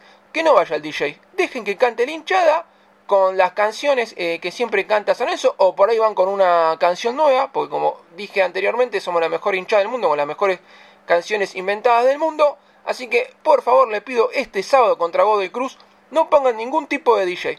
Si los putean, y bueno muchachos, bánquensela. Por algo los putearán. Por algo será que los putean, pero no pongan ningún DJ. Así que bueno, Beto, ese es, mi cierre y nos estamos viendo el domingo que viene con este clásico llamado Boedo el Mi. Bueno, a todas y todos, muchas gracias a toda la gente que se comunicó por las diferentes plataformas a Boedo el Mi. El placer enorme, Juan Pablo, ¿algo más? No, ¿no? Ya estamos. No, Beto, bueno, vamos a esperar a ver cuáles son los, los cambios que, que, pondrá el entrenador pensando en el próximo partido ante Godoy Cruz. Semana movida en San Lorenzo con diversos temas. Bueno, gracias chicos. Nos vemos, eh, si Dios quiere, el domingo que viene con más clásicos de los, los domingos, con más Boedomí. Chau, chau, nos vemos. Soy capaz de irme a la luna llevando la misma pasión, no sin antes darme el gusto de ver al cuervo campeón. Boedo en mí, el programa que escucha el Papa Francisco y se entera todo lo que pasa con San Lorenzo. Auspician Boedo en mí. Lava autos, qué bueno. Lavado de carrocería, chasis, motor, tratamientos especiales y limpieza de tapizados. Avenida Crovara 2601, esquina Alvear, La Tablada. América, el software de administración para tu pyme. Consulta en www.softwareamerica.com.ar. Pizzería El Argentino, la mejor pizza a la piedra de la zona oeste. El Argentino, el verdadero sabor de la pizza. Avenida Rivadavia, 9890, Villaluro. Mundo Service, venta y reparación de máquinas y herramientas. Service Oficial Gama, Avenida Italia 1501, Tigre Centro. Teléfono 4749-0997. 4749-0997. Boedo Publicidad. Imprenta y cartelería. Socios de San Lorenzo, 10% de descuento. Ferrari 287, El Palomar. Teléfono 4751-5906. Leña y carbón. Todo para tu parrilla eucalipto, quebracho blanco y colorado, espinillo, carbón por 5 y por 10 kilos. Atención a particulares, calefacción y gastronomía. Envíos a todo el país y todos los medios de pago. WhatsApp 115-332-0279. 115-332-0279. Nos encontrás en Instagram como arroba leña carbón. Domingos de 22 a 23.30 horas tu clásico Boedo en mí, con la conducción de Alberto Espiño y la participación de Javier Brancoli, Juan Pablo Acuña, Hernán Sanz y Walter Sanabria.